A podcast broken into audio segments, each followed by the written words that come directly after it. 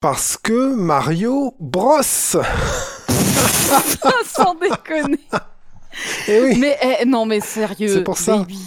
Bah Genre- oui, mais écoute, c'est un classique, et je pensais bien qu'elle allait te plaire, mais euh, voilà, je pense qu'on va arrêter euh, de rigoler juste entre nous, et on va commencer à lancer le, le podcast. Bah ouais, il serait temps, ouais. Ah, mais attends, J'attends moi depuis tout à Ah, mais l'heure. attends, mais c'est encore cette nouvelle config là que je ne maîtrise pas, c'est déjà démarré. Ah les cons. Ah, bon bah Ben, écoute, je pense qu'on va la garder.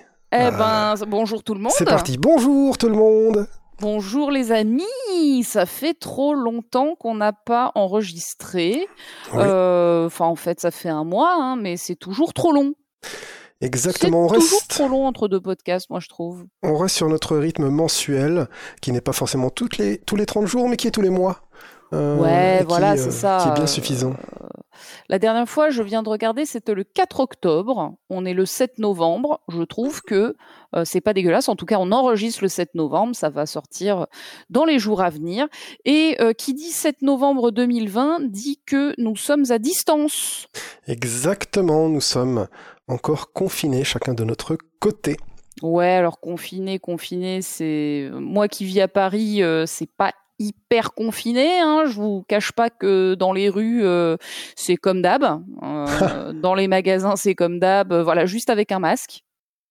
Euh, Ouais, mais euh, voilà, je dirais, j'ai envie de te dire que euh, le confinement, ce deuxième confinement n'est pas aussi foufou que le premier, en tout cas à Paris. J'ai l'impression que c'est chez toi, c'est peut-être un petit peu plus chez... euh, respecté. chez nous, dans le Nord, c'est euh, c'est plus respecté parce que c'est plus chaud aussi. Voilà.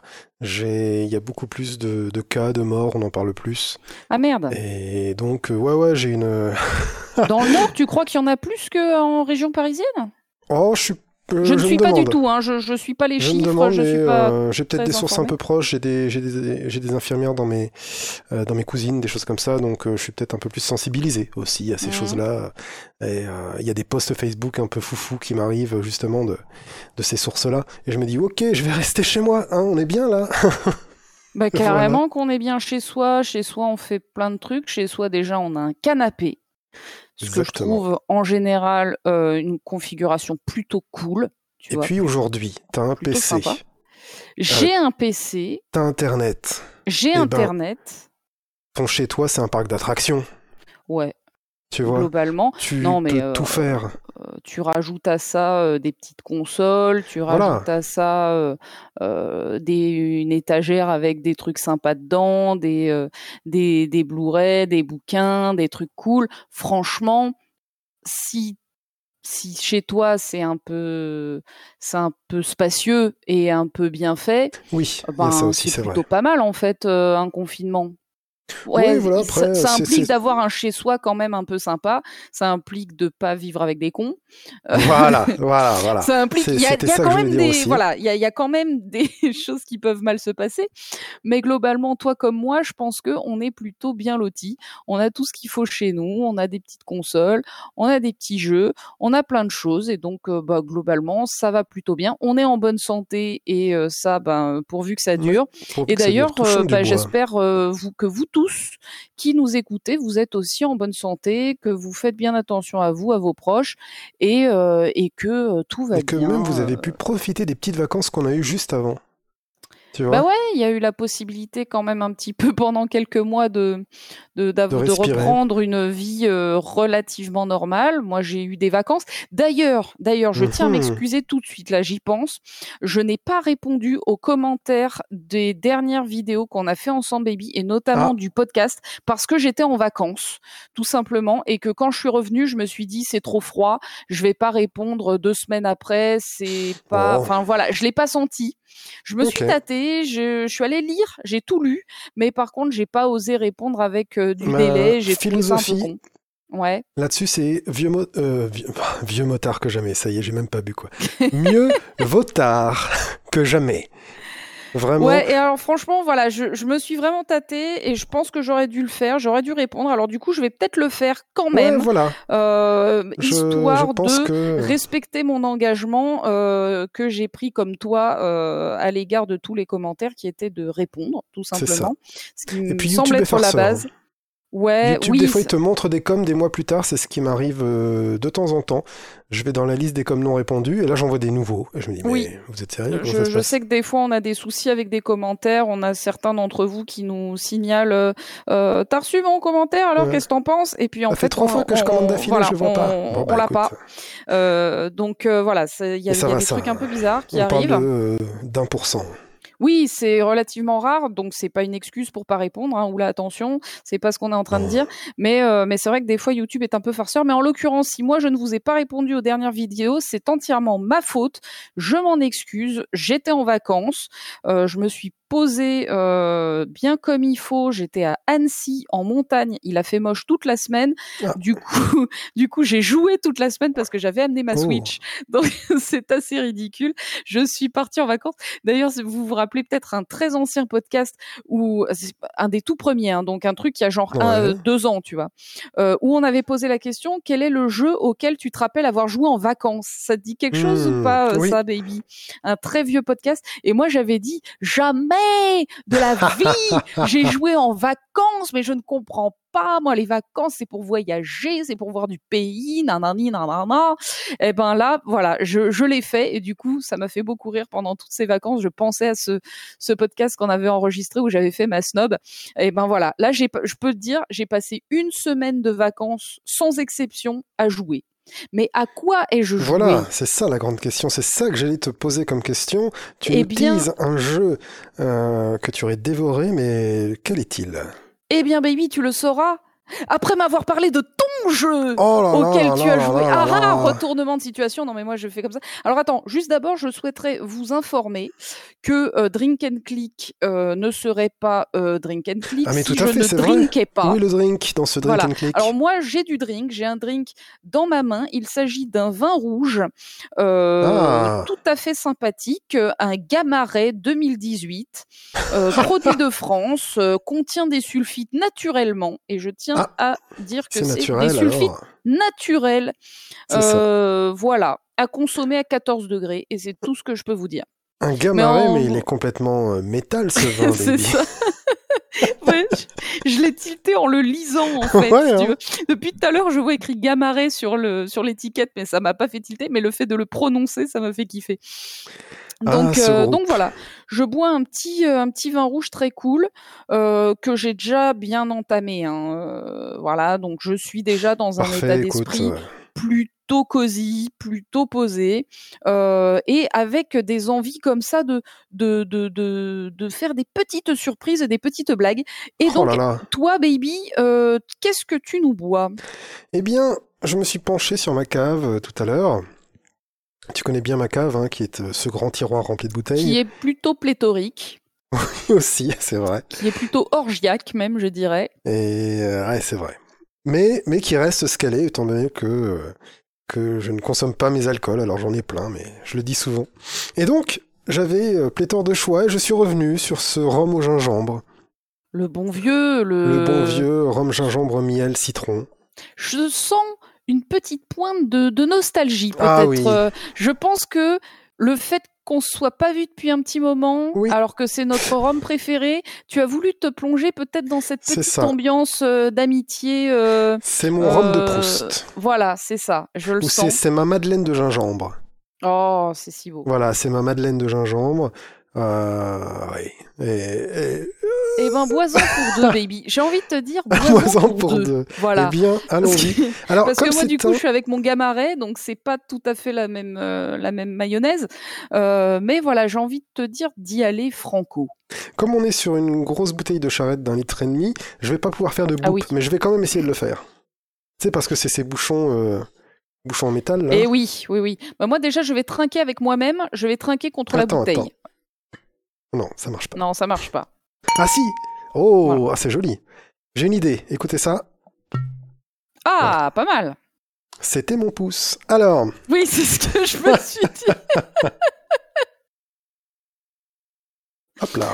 Bon, eh ben, c'est parfait. Donc, Eh bien, je on a aussi drink. avec la bouteille. Et Ah, voilà. ce bruit plus sec, plus. Bien sûr, voilà, de, de verre d'alcool lourd. Ouais, hein. ouais, ouais, tout à fait.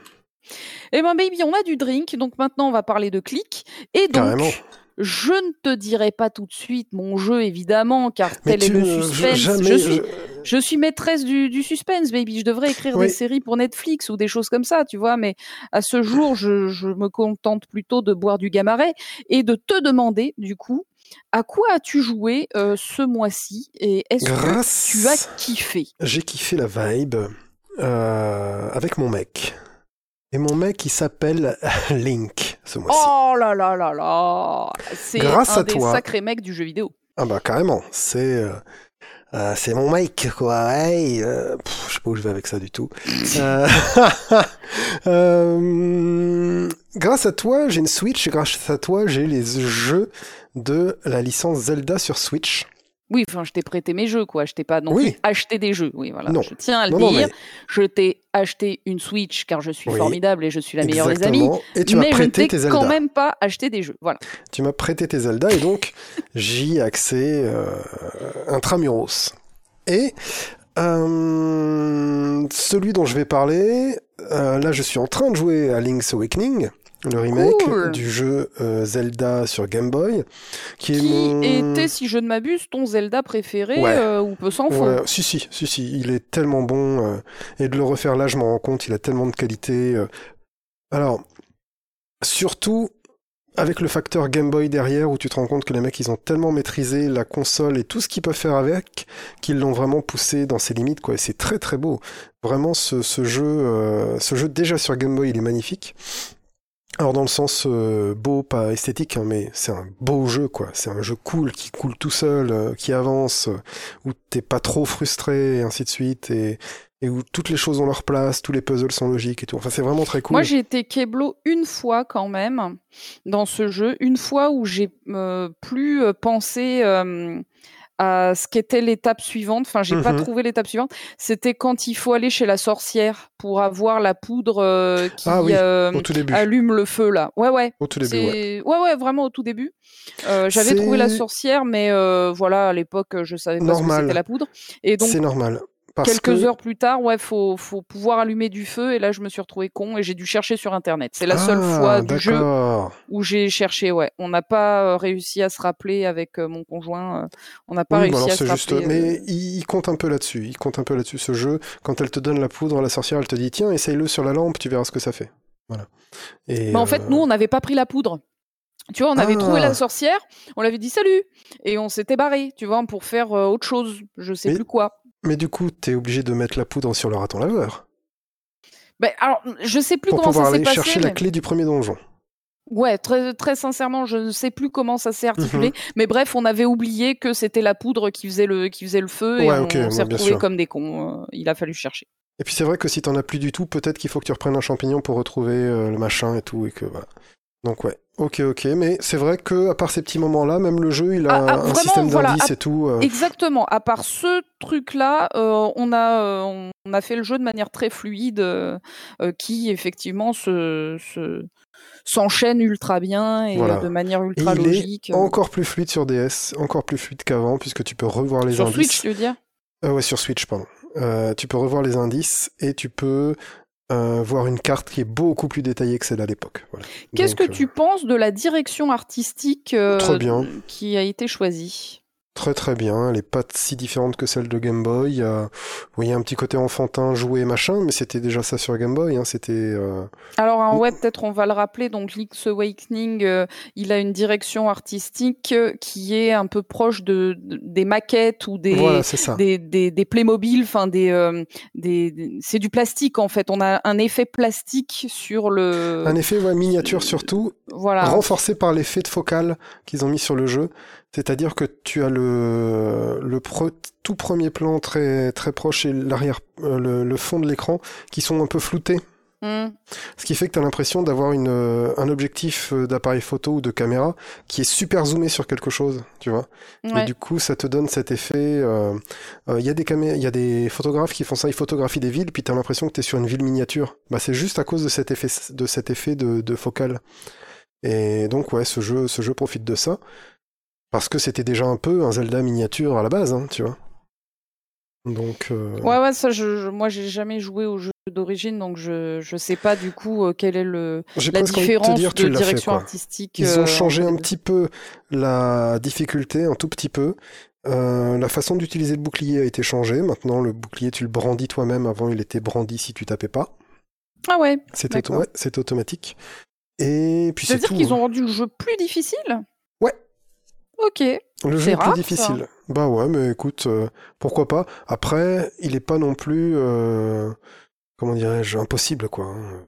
Non, non, non, loin de là, mais c'est vrai Il que est 20% plus difficile qu'avant, voilà.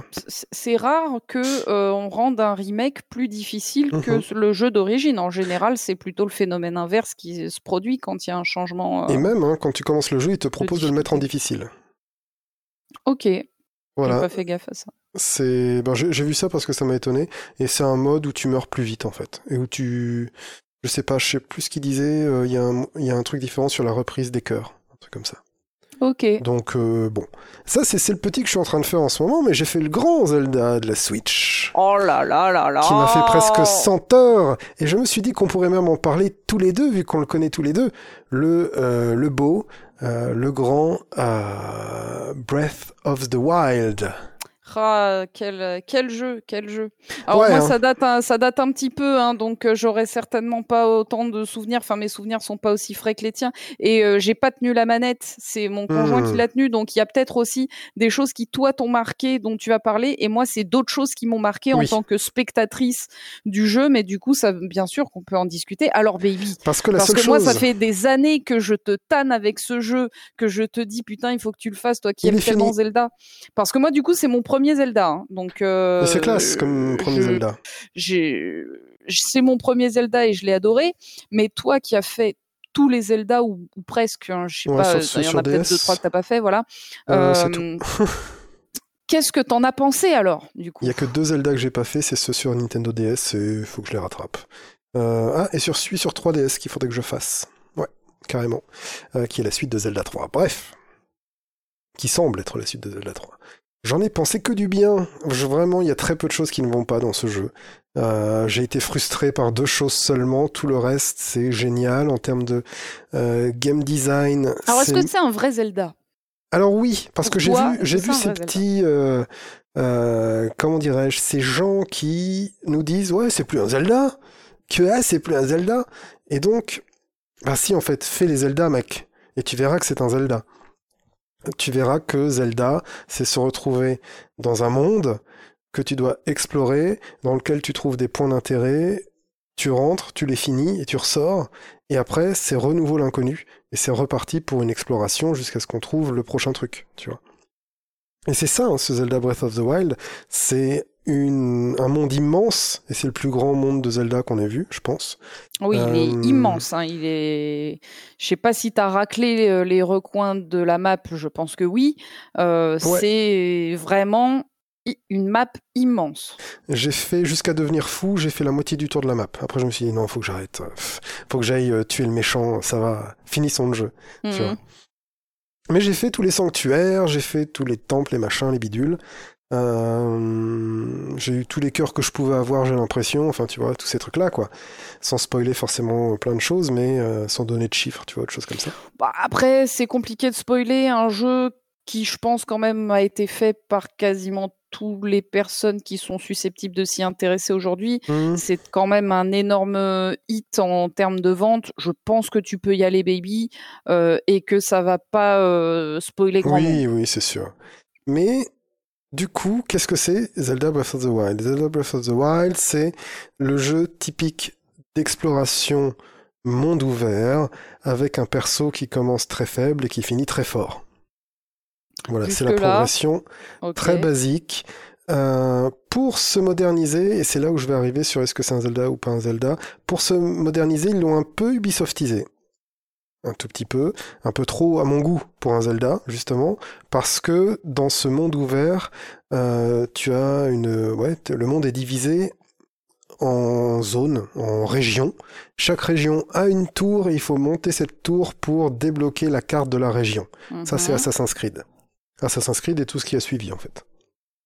C'est le nouveau monde ouvert, la Ubisoft, et j'ai trouvé dommage qu'ils doivent en arriver là, euh, avec vraiment ce principe-là, euh, avec la, comme dans Assassin's Creed, la carte qui se découvre, euh, bling bling bling et tout ça. Vraiment, c'est comme si t'étais, euh, t'avais atteint euh, le point où il y a un aigle dans les Assassin's Creed. Ça tourne Alors- autour de la tour, la- tu vas sur la carte, la carte se dévoile. Bon.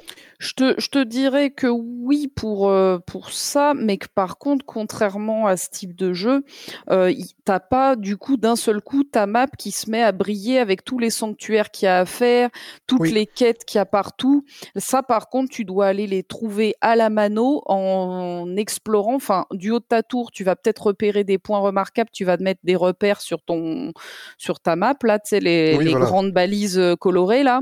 Et puis après, tu vas aller à patte euh, ou à cheval. Je sais pas si tu as fait du cheval. Très peu, Nous très aussi. peu. Vraiment, on a tout fait à pied. Parce que le cheval, c'est hyper galère. En fait, euh, tu le laisses quelque part, ben, tu le retrouves plus, quoi. Oui, j'ai Euh, l'impression. Ça c'est m'a un peu gonflé, puis il faut souvent être à patte réaliste. pour ramasser des trucs parce que exactement bah, pour grimper, tout ça. euh, voilà. grimper et en fait tu es un aspirateur euh, à objets à craft. Mm. Je je sais pas dans les commentaires dites-nous si vous avez fait beaucoup de cheval dans Zelda Breath of the Wild parce que pour moi ce jeu ne se fait pas à cheval en fait hein. Euh, vraiment il se fait en grimpant il se fait avec l'endurance Oui. Tout à fait. Et la grimpade, ça a été, euh, la grimpette, ça a été vraiment le, le truc que j'ai le plus kiffé. Et pour parler d'un point négatif tout de suite, euh, bah en fait, voilà, je vais parler d'un point négatif tout de suite quand on grimpe, comme ça ce sera fait, c'est quand il pleut.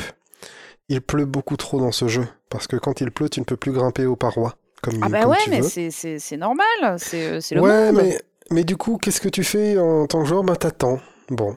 Euh, et puis tu peux pas allumer de feu pour faire dodo. Alors t'es là, euh, bon bah il pleut, qu'est-ce que je fais? Je me téléporte euh, loin et donc j'abandonne ce que je suis en train de faire. Ou j'attends euh, en faisant un peu des tours euh, sur moi-même, tu vois. Ah ouais, c'est- de- alors en euh, essayant de trouver une autre route, mais il y a peut-être pas d'autre route, machin. Ouais, voilà, nous c'est un peu ce qu'on faisait. On, on s'est jamais laissé arrêter par euh, par la pluie. Euh, on a toujours euh, fait trouvé autre chose à faire euh, autour, tu vois. Ouais, mais voilà, il y a quelques moments, je me suis dit, oh non, pas tout de suite, pas la pluie. J'allais juste atteindre le truc que je voulais, que j'essaye d'atteindre depuis deux heures. Non. Et voilà, ça m'a un peu, ça m'a un peu frustré. Je me suis dit qu'il y en avait trop. Vraiment, à un moment, il y en avait beaucoup trop. C'était genre, je sais plus combien, j'avais un peu calculé, mais genre, il y avait un quart d'heure par heure où il pleuvait dans une région. Et je me suis rendu compte que c'est parce que j'étais dans une région un peu pluvieuse. Euh, parce que c'était la première que j'avais vraiment explorée en fait. Mhm. Et après, je me suis dit, bon, ok, euh, là, je reviendrai plus tard, ça m'a trop gonflé. Et, euh, et puis voilà, tant pis, quoi. Mais, du coup, qu'est-ce que c'est euh, Zelda? Ben, C'est toujours, depuis la tour, tu regardes, depuis la tour, depuis ta map, tu regardes s'il n'y a pas des points d'intérêt, tu y vas, et, euh, et tu trouves un sanctuaire, en général, il y en a beaucoup, beaucoup, beaucoup, et dans euh, chacun de ces sanctuaires, tu vas trouver l'équivalent d'un quart de cœur, euh, ou d'un quart d'endurance, tu vois. parce que D'un cinquième d'endurance. Ouais. Et enfin d'un quart de plus d'endurance, tu vois. D'un quart de cinquième d'endurance finalement, puisqu'il en faut quatre pour augmenter un petit bout d'endurance. Et, Oui, c'est ça. Mm. Et tu vas essayer d'enchaîner au maximum les sanctuaires et tu vas te balader pour en trouver un maximum et pour aussi euh, accomplir les quêtes des PNJ qui sont nombreux. Ça, ça fait plaisir à voir de voir Ouais. autant de PNJ, un monde aussi vivant.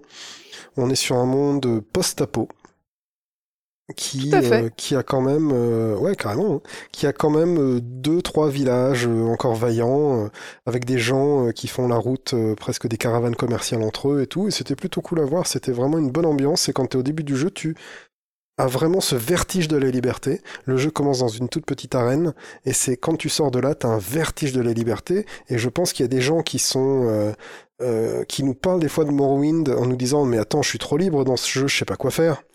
Mais là, c'est infiniment plus grand dans, dans ce Zelda, quoi. Ah oui, t'es beaucoup plus encadré dans Morrowind par, euh, par euh, bah, déjà le fait que la map est quand même beaucoup plus petite, hein, et qu'il y a beaucoup plus de villes, de factions, enfin de quêtes en fait qui t'encadrent, qui te donnent un, qui te donnent un cadre, un but précis, et, et tu vas explorer, ok, mais euh, toujours un but précis, alors que dans Zelda, euh, Breath of the Wild, il y a, il y a aussi pas mal de quêtes, ok, mais il y a aussi beaucoup d'endroits où en fait tu n'as aucune raison d'aller, euh, si ce n'est peut-être ouais. espérer tomber sur un sanctuaire. La- tu c'est peux très le- bien regarder ta map, regarder un endroit où tu te dis tiens, là c'est une plaine, mais je vois un petit renfoncement dans les rochers. Mm, Là, s'ils ont fait un renfoncement dans les rochers, soit il y a un Korogu, Euh, J'en ai Bah pas oui, encore parlé. il y, a- il y a toujours un truc à trouver en Voilà, fait. soit, euh, voilà, il y a toujours un truc à trouver. Soit il y a un Korogu, soit il y a un sanctuaire.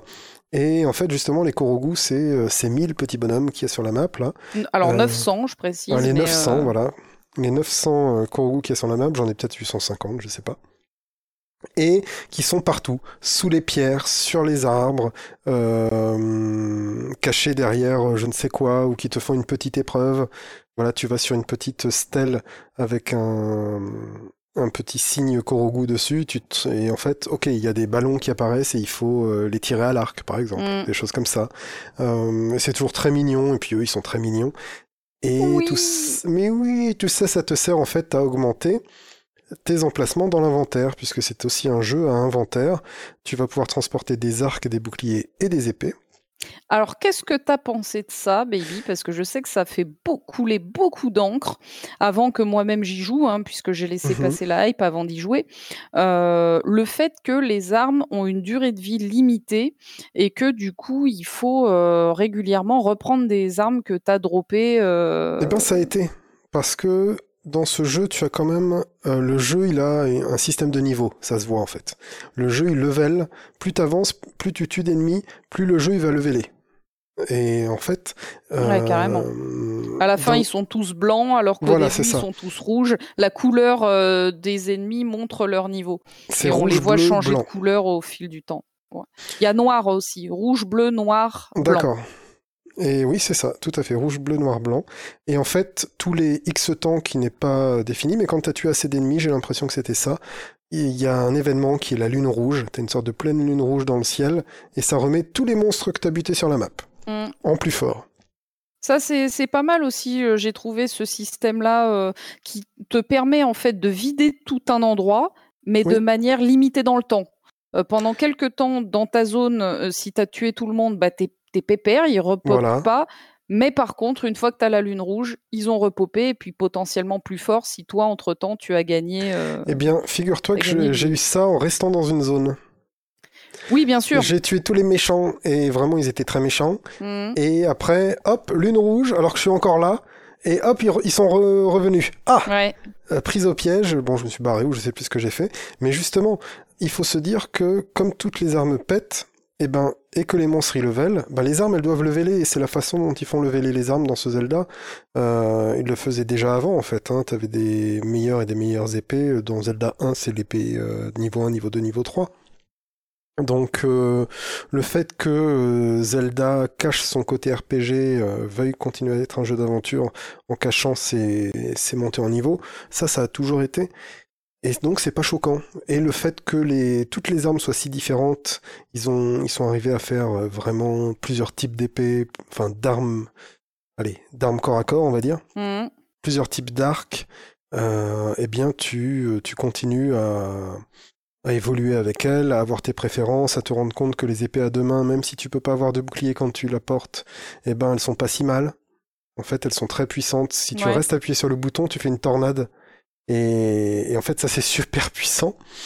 Euh, il faut pas taper en fait avec les épées à deux mains, il faut faire la tornade. Voilà, une fois que t'as compris ça, euh, t'es inarrêtable. Donc, euh, donc voilà. Franchement, je n'ai pas pensé de mal. C'est un jeu qui se tient, donc il a son système. Il faut pas être complètement sclérosé par le passé de sa franchise, quoi. Tu vois, regarde les Final Fantasy, euh, eux aussi, ils changent tout. Il y a personne qui dit quoi FF8, il est pas comme FF7, je comprends pas. Tu vois Mais peut-être que ça, C'est carrément, c'est plus inscrit dans l'ADN de Final Fantasy, puisque dès le 2, c'était complètement différent du 1, puis le 3 Comme était complètement Zelda. différent du 2, Comme etc. Zelda. Alors, du coup, voilà, c'était là où je voulais en venir. Est-ce que c'est le cas aussi dans Zelda? Le Zelda 1, c'est vu d'au-dessus. Le Zelda 2, c'est vu de côté. Si tu veux faire plus changer que ça, euh, euh, voilà, c'est pas possible. Le Zelda Ok. 1, le Zelda 2, il y a des prises de niveau comme un RPG. Le Zelda 1, il y en a pas. C'est des cœurs que tu trouves, machin. Euh, les cœurs sont complets, il n'y a pas de fragments de cœur dans les Zelda 1. Mais dans Zelda 1, soit tu trouves des cœurs dans la pampa parce qu'il y a un vieux qui est assez sympa pour t'en donner dans sa grotte, soit, euh, soit tu tues le boss et t'as un cœur, et c'est comme ça que tu montes tes cœurs, mais t'auras pas de niveau. C'est, t'as trois épées différentes dans le jeu et c'est tout. Zelda 2, plus tu tues des ennemis, plus t'as de, d'XP, plus t'as de magie, de vie, de machin. Et c'était déjà complètement différent du 1 au 2. Et il faut se rappeler ça, les petits loulous, là. c'est que. Les petits euh, conservateurs euh, du... De leur Zelda préféré qui estiment que ça aurait pas que dû changer. Dans ce Ça, Zelda, ça marche comme ça. Et le jeu aurait été beaucoup plus chiant si euh, il n'y avait pas eu ça, quoi. Parce que, outre le fait que l'arc il ait des munitions, eh ben, il n'y aurait pas eu trop de tension et de préparation, quoi. Là, on se dit, attention, euh, mon épée, elle va bientôt péter. En pétant, elle va faire deux fois plus de dégâts, donc je vais quand même la casser dans la tronche d'un ennemi. Et Mm. après, il faut vite que je pense à quelle, quelle arme je vais avoir, ou alors, si j'ai plus d'armes, ramasser celle de mes ennemis autour de moi. Et, euh, et du coup, qu'est-ce que je fais? Est-ce que je leur envoie des bombes? Est-ce que je machin? Euh, Parce que tu n'as pas que les armes, tu as aussi beaucoup de compétences. Ouais, les Euh, bombes, euh, assez sympa quand Les même. bombes sont infinies. Mm. On te dit les armes sont cassables, mais les bombes sont infinies. Bah, c'est l'inverse d'avant. Avant, les Puis armes tu étaient passes infinies, de la puis bombe bombes ronde à la bombe carrée, euh, Voilà. et puis en fait tu zappes, le- tu squeezes le, le chargement de bombe, Mhm. euh, donc euh, du coup ça va super vite. Quoi. Même si elles font pas beaucoup de dégâts. Mm. C'est fait pour renverser les. Ah, j'ai beaucoup aimé le hum dans ton verre. Oui, Les bombes font pas beaucoup de dégâts, elles sont là pour renverser les gens. Désolé, je te coupe dans ton rire. non, non, je, je disais que j'étais eff- effectivement en train de boire quand j'ai fait. Oh mm. oui, euh, tout à fait. Je suis actuellement au fond de mon verre et l'ambiance est plutôt bonne ici.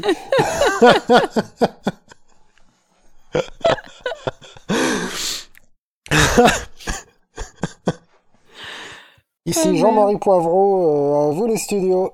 Alors. Et oui, euh, donc Zelda, merci Jean-Marie pour cette, euh, cette intervention. Et donc, ouais, c'est toujours, toujours cool de voir des mécaniques bien pensées parce que c'était fait pour ce jeu-là. Et même si les mecs, ils ont fait des tours, et ben tu te dis, ouais, allez, ça passe. Parce que...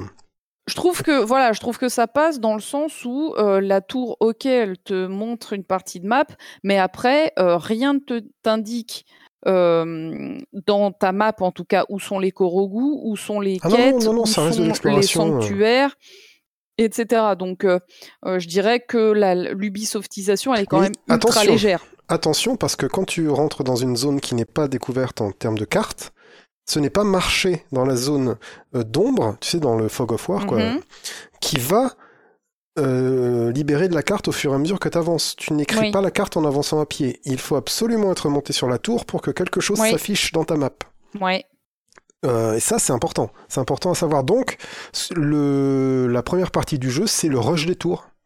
Si tu veux euh, vraiment aller dans une zone qui est un peu inconnue, tu te rends compte qu'à un ou deux kilomètres, t'as une tour là-bas, tu te dis, ouh, là, je vais y aller à l'aveugle complet, jusqu'à ce que j'ai monté cette tour. Toi, c'est comme ça que t'as fait ton jeu? T'as d'abord fait toutes les tours pour avoir toute la map et ensuite t'as fait le scénar? Ouais. D'accord. Alors euh, nous, on n'a pas du tout fait comme ça. C'est, bah, on a c'est ça qui est suivi le bien. scénar Ouais. et au fil du scénar, on a débloqué les tours euh, Alors, adéquates. Moi, j'ai eu Voilà. des bouts de scénar. Il y a euh, les auras. Les auras, en fait, euh, le... très naturellement, le premier donjon, c'est celui des auras. Parce que où que Oui. tu ailles, dans les zones de début du jeu, t'as un Zora dans une mare ou quelque part qui va dire Eh, mais toi, t'as Va l'air voir le fort prince euh, machin. Ouais, voilà. va, voir le, va voir le prince si j'y suis. Je sais plus Et comment il s'appelle. euh, je sais plus. Euh, Enfin bon, bref, va voir le, le mec prince super machin. cool là-bas. voilà. et, euh, et en effet, sa zone, elle est pas si difficile et, et voilà. Mais les donjons, tu en as quatre comme ça, un par race, et du coup, tu peux les faire dans l'ordre que tu veux. Mais n'oublions pas que c'est un jeu qui level avec toi et qui, en levelant, te donne de, plus de cœur, plus d'endurance et des meilleures armes. Par contre, les temples, tu les fais dans l'ordre que tu veux. Donc, comme il n'y a pas d'ennemis dedans, eh bien, ils sont tous faciles, puisque il faut pouvoir les faire à n'importe quel moment de l'histoire, comme tu peux prendre le jeu depuis n'importe quel côté et les donjons dans n'importe quel sens, c'est qu'il faut quand même arriver à les faire pour pas avoir cette grosse frustration qui pourrait être amenée comme dans un Final Fantasy 1 ou ces jeux-là, où, si tu dépasses euh, la frontière que tu ne devais pas dépasser, t'as des monstres niveau 50 qui te défoncent. Eh bien, les quatre donjons du jeu sont super faciles et ça, il faut y aller. euh, ce n'est pas comme dans un Zelda classique où tu as huit donjons, on va dire, et puis ils sont de plus en plus difficiles. Là, tu as quatre donjons à difficulté à peu près, à peu près euh, égale. On va dire que Bah, le quatrième alors- donjon est peut-être 30% plus difficile que le premier. j'ai envie voilà. de nuancer un petit peu ce que tu dis parce que c'est facile parce qu'il n'y a pas de combat ou enfin il y a juste le boss de fin. Mais euh, mais par contre il y a des énigmes Ah oui, et oui, les oui. énigmes c'est pas facile pour tout le monde. c'est peut-être très facile pour toi parce que non, c'est pas tu ça es que je voulais habitué dire. aux énigmes. C'est mais vraiment le, déplacement et les méchants pas, euh, dedans. Le fait pas de ne pas mourir, le- la peur de mourir dans le donjon, c'est ça que je voulais dire par difficulté. Ouais, ok. Euh, mais enfin voilà, en fait, c'est une autre difficulté qui est la difficulté de résoudre des énigmes et Oui. qui est pas forcément facile pour euh, pour tout le monde ou qui va pas forcément de soi. Toi, t'adores les jeux d'énigmes, Oui. euh, c'est ton gros kiff, donc Et forcément, donc t'as les une- tempes, ça a été mon gros kiff, c'est ça aussi que j'allais t'as, dire. t'as- t'as une, t'as une affinité pour ça et euh, et t'as même un talent pour ça. Donc, euh, du coup, c'est vrai que pour toi, c'est facile, mais c'est pas forcément ultra facile pour tout le monde. Moi, je sais qu'il y a un des donjons qui nous a fait un peu galérer, mais je me rappelle plus lequel. Je oh, veux ça pas dire de conneries. Je crois que c'est celui euh, des des Gerudo, mais je ne suis pas sûre. Hum, Gerudo, c'est celui qui. Bah, ils ont tous une particularité super aussi, c'est qu'ils tournent sur eux-mêmes. Tu peux changer la forme du donjon pendant que t'es Ouais, dedans. ouais, ouais. Je, je, je sais plus lequel, euh, mais il y en a un. Mais je confonds facilement a celui des chameaux et celui du temps. lézard, tu vois, par exemple. Pour moi, c'est celui des chameaux où on a un peu lutté. C'est le dernier qu'on a fait. C'est l'électrique, celui des chameaux. Je, je sais plus ce qui nous a fait chier, mais euh, mais on a passé plus de temps. Genre, on a passé euh, vraiment plus de temps. Je crois que j'ai eu un coup de bol dans celui des chameaux parce que j'ai vu un chemin que j'aurais pas dû voir ou un truc comme ça, ou j'ai fait un truc que j'aurais pas dû faire et puis ça m'a débloqué un, un bazar, tu vois. J'ai un peu brut forcé celui des chameaux. Les, les trois autres, je sais qu'on n'a pas eu de problème, mais il y en a un et je crois que c'est le chameau Mhm. où on a euh, on a un peu tourné jusqu'à Ouais, ouais, c'est- trouver le jusqu'à trouver le truc. C'est le plus difficile. Mais ça reste très cool. Et en fait, ça, c'est des gros temples avec plusieurs énigmes qui se suivent. Mais chaque sanctuaire, et il y en a 120 dans le jeu, est un petit endroit de euh, D'énigmes, ouais. Voilà. Mm. T'en as une dizaine qui sont pour des combats. Et il faut être assez fort pour tuer le méchant qui est Mm, dedans. carrément. Voilà. On Euh, en a puis- laissé de côté, nous, hein, quelques-uns sur Ah lesquels ouais on est revenu après. euh, Ouais. Eh bien, euh, souvent, moi, ce que j'ai fait dans ces donjons-là, c'est utiliser les euh, repas que j'avais préparés, puisqu'il y a aussi ça dans ce jeu. Tu vas ramasser beaucoup d'ingrédients pour euh, confectionner des repas. T'as pas forcément de recettes, alors qu'il y en a partout hein, dans le jeu. Quand tu vas dans une maison, les mecs, ils ont des recettes en poster, et c'est comme ça que tu les apprends. Oh, classe Ah, t'avais jamais vu? Ouais, non euh, Bah, Dans des toutes les maisons. Ouais, dans toutes les maisons, t'as des posters qui sont en fait les recettes du jeu. C'est comme ça que tu les trouves. Mais c'est illustré, c'est des Ouais, ouais. images? C'est des petites images avec tous les ingrédients représentés sur une affiche. Putain, ça me dit rien du tout. Et c'est comme ça que tu, tu les apprends. Et, Je, euh, on, franchement, on n'a jamais fait gaffe, on les a eh jamais ben, vus. tu sais, ça Nous, on a, on fait des tests euh, comme des porcs. Eh ben, Euh, ça m'étonne on pas. a, on a assez Parce que ce jeu est comme ça. Ce jeu, Oui. à moins d'aller regarder sur Internet, Alors, tout est émergent. Voilà, ce- ça c'est un point pour moi très très important de ce jeu et c'est super que tu abordes ce sujet-là. C'est un jeu dans lequel il n'y a pas de tuto, Ouais. dans lequel il y a zéro explication de comment marchent les choses. C'est pas compliqué, mais il faut tout découvrir par toi-même. Ouais. T'as un mec qui t'explique comment faire du feu. Je l'ai rencontré finalement assez tard parce que je l'avais un peu zappé. Je me suis jamais dit que j'allais faire du feu comme ça. J'ai fait du feu dans différentes façons, mais en fait, lui, il te dit, ben, tu prends un marteau métallique et du silex, tu le mets près du bois, Mhm. et en le tapant, ça va faire des- du feu. Moi, j'y avais pas du tout pensé. Au tout début du jeu, j'ai trouvé une épée en feu, une épée de flamme, et je l'ai jamais pété. Je l'ai jamais utilisé contre les mobs, ça a toujours été ma boîte d'allumettes. Et pour allumer Mais des feux, je donnais plein d'autres après des Ouais, épées bien en sûr. feu. À la Oui, fin, tu croules sous les épées en feu. rassure, oui, voilà. Mais ma première épée en feu, elle m'est restée longtemps, parce que, euh, bah, jusqu'à ce que que j'en tu ai deux, l'utilisais pour faire du feu, quoi. je Ouais. l'utilisais que pour faire du feu. Et c'était très cool, tu vois. Euh, Et vraiment, vraiment, c'était cool. Je me disais, ah ouais, ça y est, j'ai débloqué le feu. Tu vois, j'étais comme euh, Tom Hanks dans le film euh, Solomon, oui, là. euh, Solomon, quand il arrive ouais. à faire du feu, tu vois, oh, c'est moi qui ai fait ça, tu vois. Et je tournais autour du feu, j'étais trop content. Et jusqu'à ce que je me rende compte que j'étais en train de tourner autour du feu dans un jeu vidéo et que, voilà. C'est ça le jeu vidéo, baby. C'est le moment où tu te rends compte que tu es en train de tourner en rond autour du feu dans un jeu vidéo que le jeu vidéo a gagné. Oui, ça c'est ça c'est bien vrai ça, madame. Et, hum, et du coup, voilà, donc tu, tu essayes des trucs, soit tu fais des potions qui vont augmenter euh, ton endurance, ta frappe, ta vitesse, ta discrétion, euh, soit tu fais des plats qui vont tout simplement euh, remettre des cœurs. Et tu peux toujours Ok, faire des donc plats toi tu faisais les combats difficiles et en fait tu bouffais comme un morphal pendant le, pendant le combat. D'accord. Exactement. Et, Le euh, truc, c'est trop réaliste. brute force, brute force, ouais c'est ça. Bah, de toute façon, c'est simple. Je ramassais toutes les pommes que je voyais. À la fin, j'ai Oui. fini le jeu avec 300 pommes sur moi. À peu Oui, près. non, mais sauf 250, que 300 les pommes. pommes, ça, donne un quart de cœur euh, ouais, mais la pomme. justement, euh, il y a des combats que j'ai fini contre ces mecs-là, euh, à manger des pommes. Les tout premiers, je les finis vraiment à manger des trucs. euh, parce que des fois, tu finis des quêtes et le mec, il te donne un plat qui est super que t'as jamais vu. Et euh, oh non, je dois manger le super plat. Bah tant pis, je le mange et puis euh, j'essaie de finir le mec quand même quoi. Donc euh, ouais ouais super super super jeu pour ça. Euh, Alors, t'as cuisiné, Ouais. t'as ramassé des épées, dont notamment t'as fait du feu avec des épées en flammes. Et je me suis aussi habillé, je me suis vêtu puisqu'il y a Oh. il y a différents costumes dans ce jeu qui vont aussi te donner des des hum, caractéristiques euh, augmentées. Tu vas résister à la chaleur ou au froid, ou alors tu vas mieux escalader. Je me suis beaucoup baladé avec celui qui euh, augmente l'escalade. Oui, pareil, c'est celui qu'on a le plus utilisé quasiment tout le jeu. Et il y a un moment où en fait tu rencontres des personnages qui te permettent d'augmenter les caractéristiques de tes vêtements, mais ça te demande beaucoup beaucoup d'objets de craft, et c'est là que tu te mets à farmer un peu, et c'est pour moi le deuxième truc un peu ennuyeux dans ce jeu que j'ai rencontré, c'est qu'il y a eu beaucoup de farm quand même. Si tu veux, de toute façon tu ne peux pas finir le jeu à 100% avec tous les objets à fond, machin, tous les vêtements à fond, les vêtements qui n'ont pas de, enfin qui ont une résistance infinie, hein, attention, eux ils se déchirent pas. Tu peux pas finir le, le jeu avec tout à fond si t'as pas farmé à mort.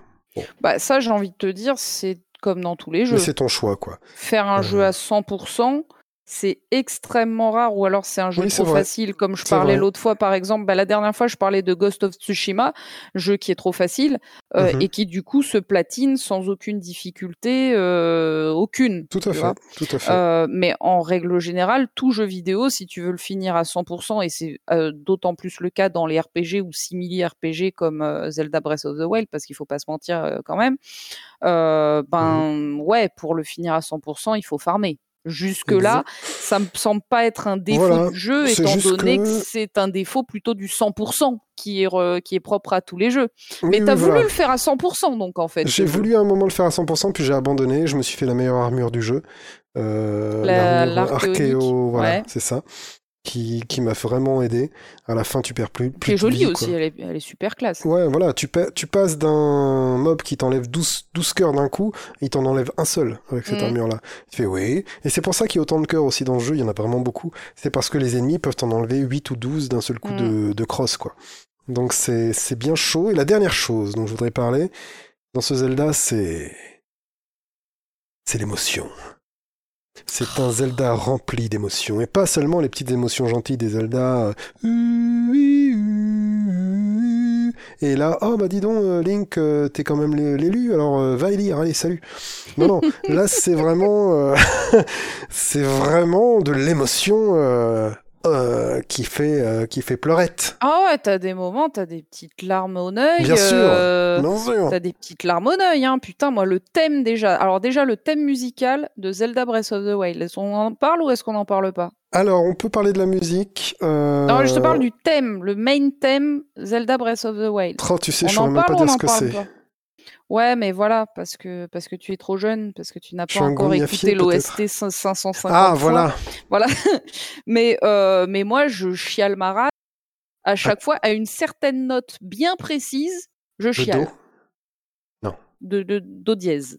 Ah, Euh, non, vraiment, euh, à chaque fois, il y a un moment très précis ouais, ouais. dans ce, ce thème. Eh ben, je me le un- note. Sais soit je, soit je chiale, soit j'ai un, fri- un frisson, tu vois. Mais, non, mais moi euh, j'ai ça avec certaines OST. hein. J'ai oui, du mal à écouter l'OST de Katamari sans chialer ou des trucs comme ça. Katamari, mais c'est super fun. Ouais, mais ça me donne des vibes tellement cool que ça me fait chialer. Ah d'accord, moi il y a le, un- le cool, ça Il y me a un fait pas côté chialer. nostalgique euh, de ce truc-là, un côté euh, tellement parfait, tellement cool que. euh, euh, pourquoi Ah la vie putain, pas mais ça, tu eh, vois un jour, faudra qu'on se fasse Will of Katamari en vidéo quand même. Hein. Ben ouais, est-ce qu'on se le fait en ému?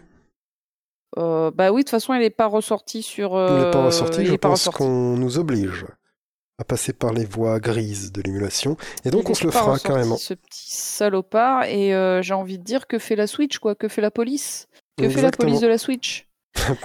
Switch. Ils nous ont ressorti Katamari Damashi et c'est super et j'invite tout, tout le monde entier à regarder nos Oui, vidéos oui. qui sont formidables. Quatre vidéos avec une euh, OST géniale et, Et, et, et, et du et skill. où j'ai tenu la manette, ce qui est quand même Exactement, c'est pour ça que je dis qu'il y a du extrêmement rarissime.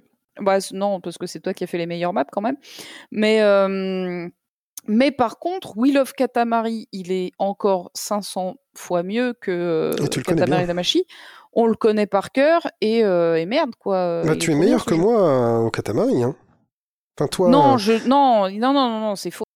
j'ai, fait peut-être des meilleurs scores, euh, mais dans ma partie, à l'époque où j'ai mm, ultra bossé le jeu. Oui, voilà, vous l'aviez bossé à deux, je me souviens, et c'était fantastique Ouais, à ouais, voir. ouais, ouais, on l'avait très bien bossé avec mon Vous aviez vidé la dernière map. Oui. Oui. Voilà, mais euh, voilà, mais qu'à sauf dire. que ça, il faut savoir le faire, tu vois. C'est un truc ultra timé à la Bien sûr, seconde et tout. mais c'est ça qui est beau. Non, mais tu ne sais plus, mais tu as su, et ça c'est beau, tu vois. Oui, mais ça, n'existe pas en vidéo, donc ça n'existe pas pour le monde. Ah ouais, ça existe uniquement dans mon cœur. Mais, Eh ben c'est beau, et dans, Dans le mien, évidemment.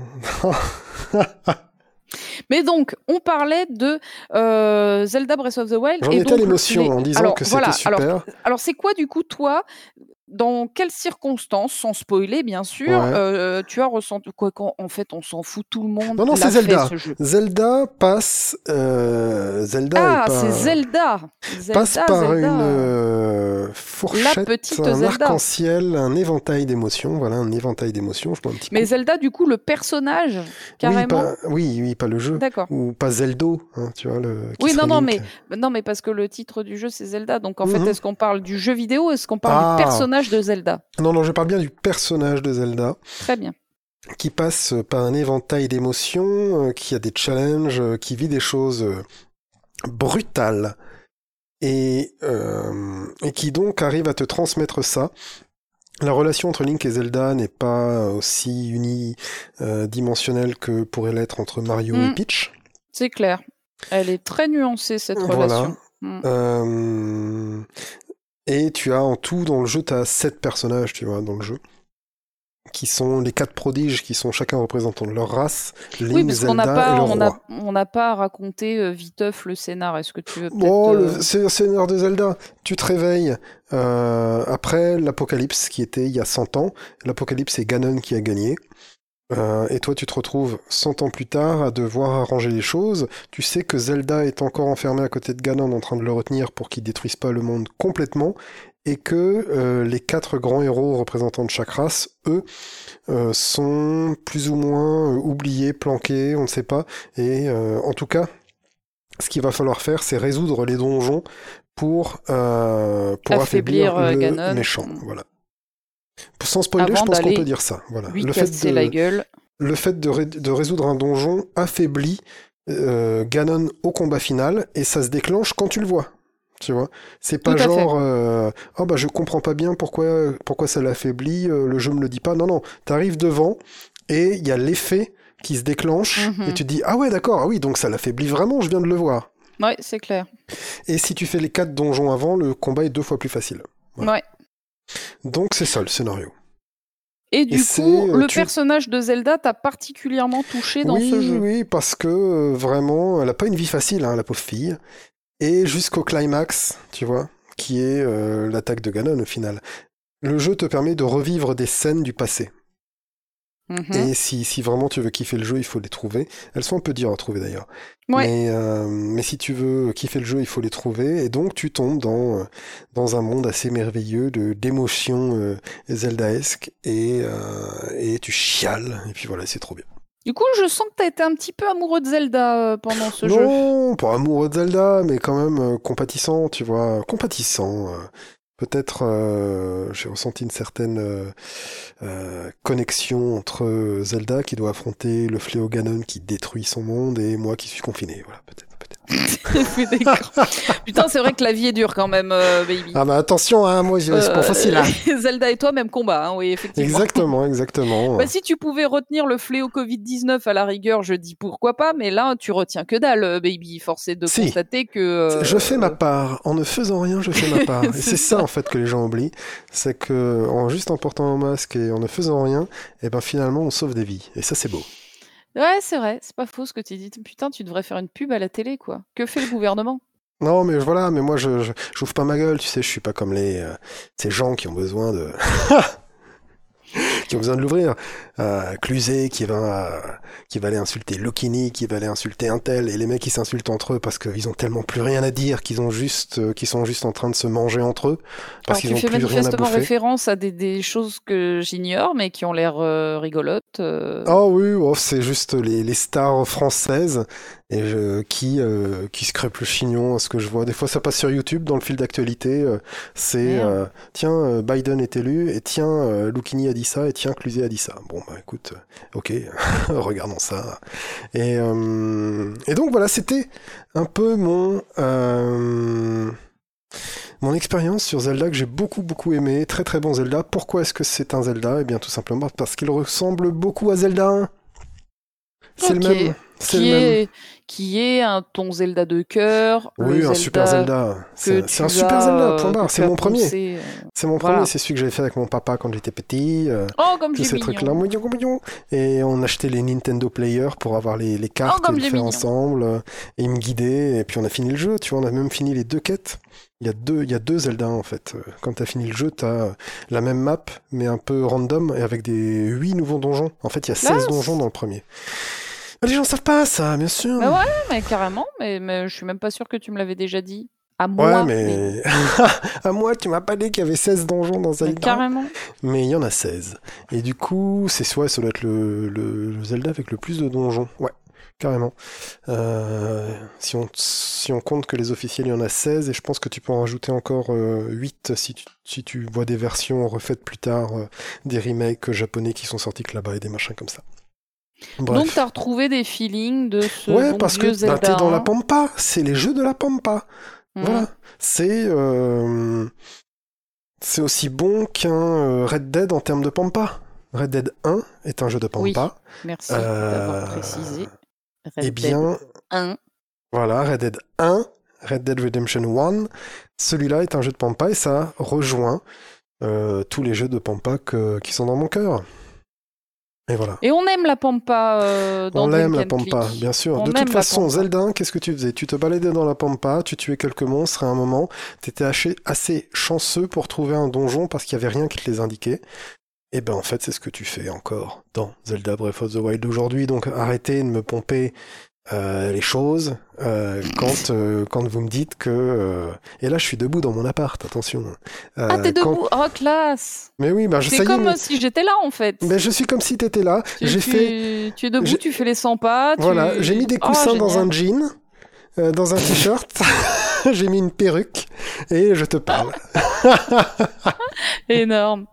Mais J'avais euh, pensé à mettre mon ordi portable du boulot pour qu'on fasse une visio, tu sais, et qu'on Ah, on qu'on ait l'air un petit peu, euh, un petit peu plus à se, pa- à se voir, tu vois. Mais On bon, pourrait, on fera on ça pourrait, peut-être une ouais. prochaine fois. carrément, je suis pour.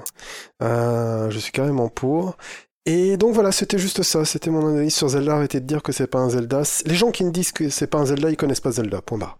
Et Wind Eh ben, Waker, Wind Waker était déjà un jeu de pampa aquatique, euh, beaucoup plus sec. Hein, dans attention parce que c'est un petit jeu de mots. Beaucoup plus sec dans sa pampa le, le Wind Waker, mais ça reste de l'exploration euh, presque systématique d'une carte pour trouver des trucs. Point barre, c'est ça Zelda, arrêtez.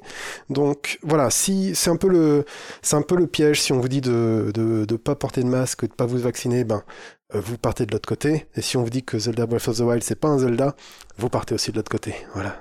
Et, et Eh ça, ben, baby, vous aurez une vie un peu moins chiante.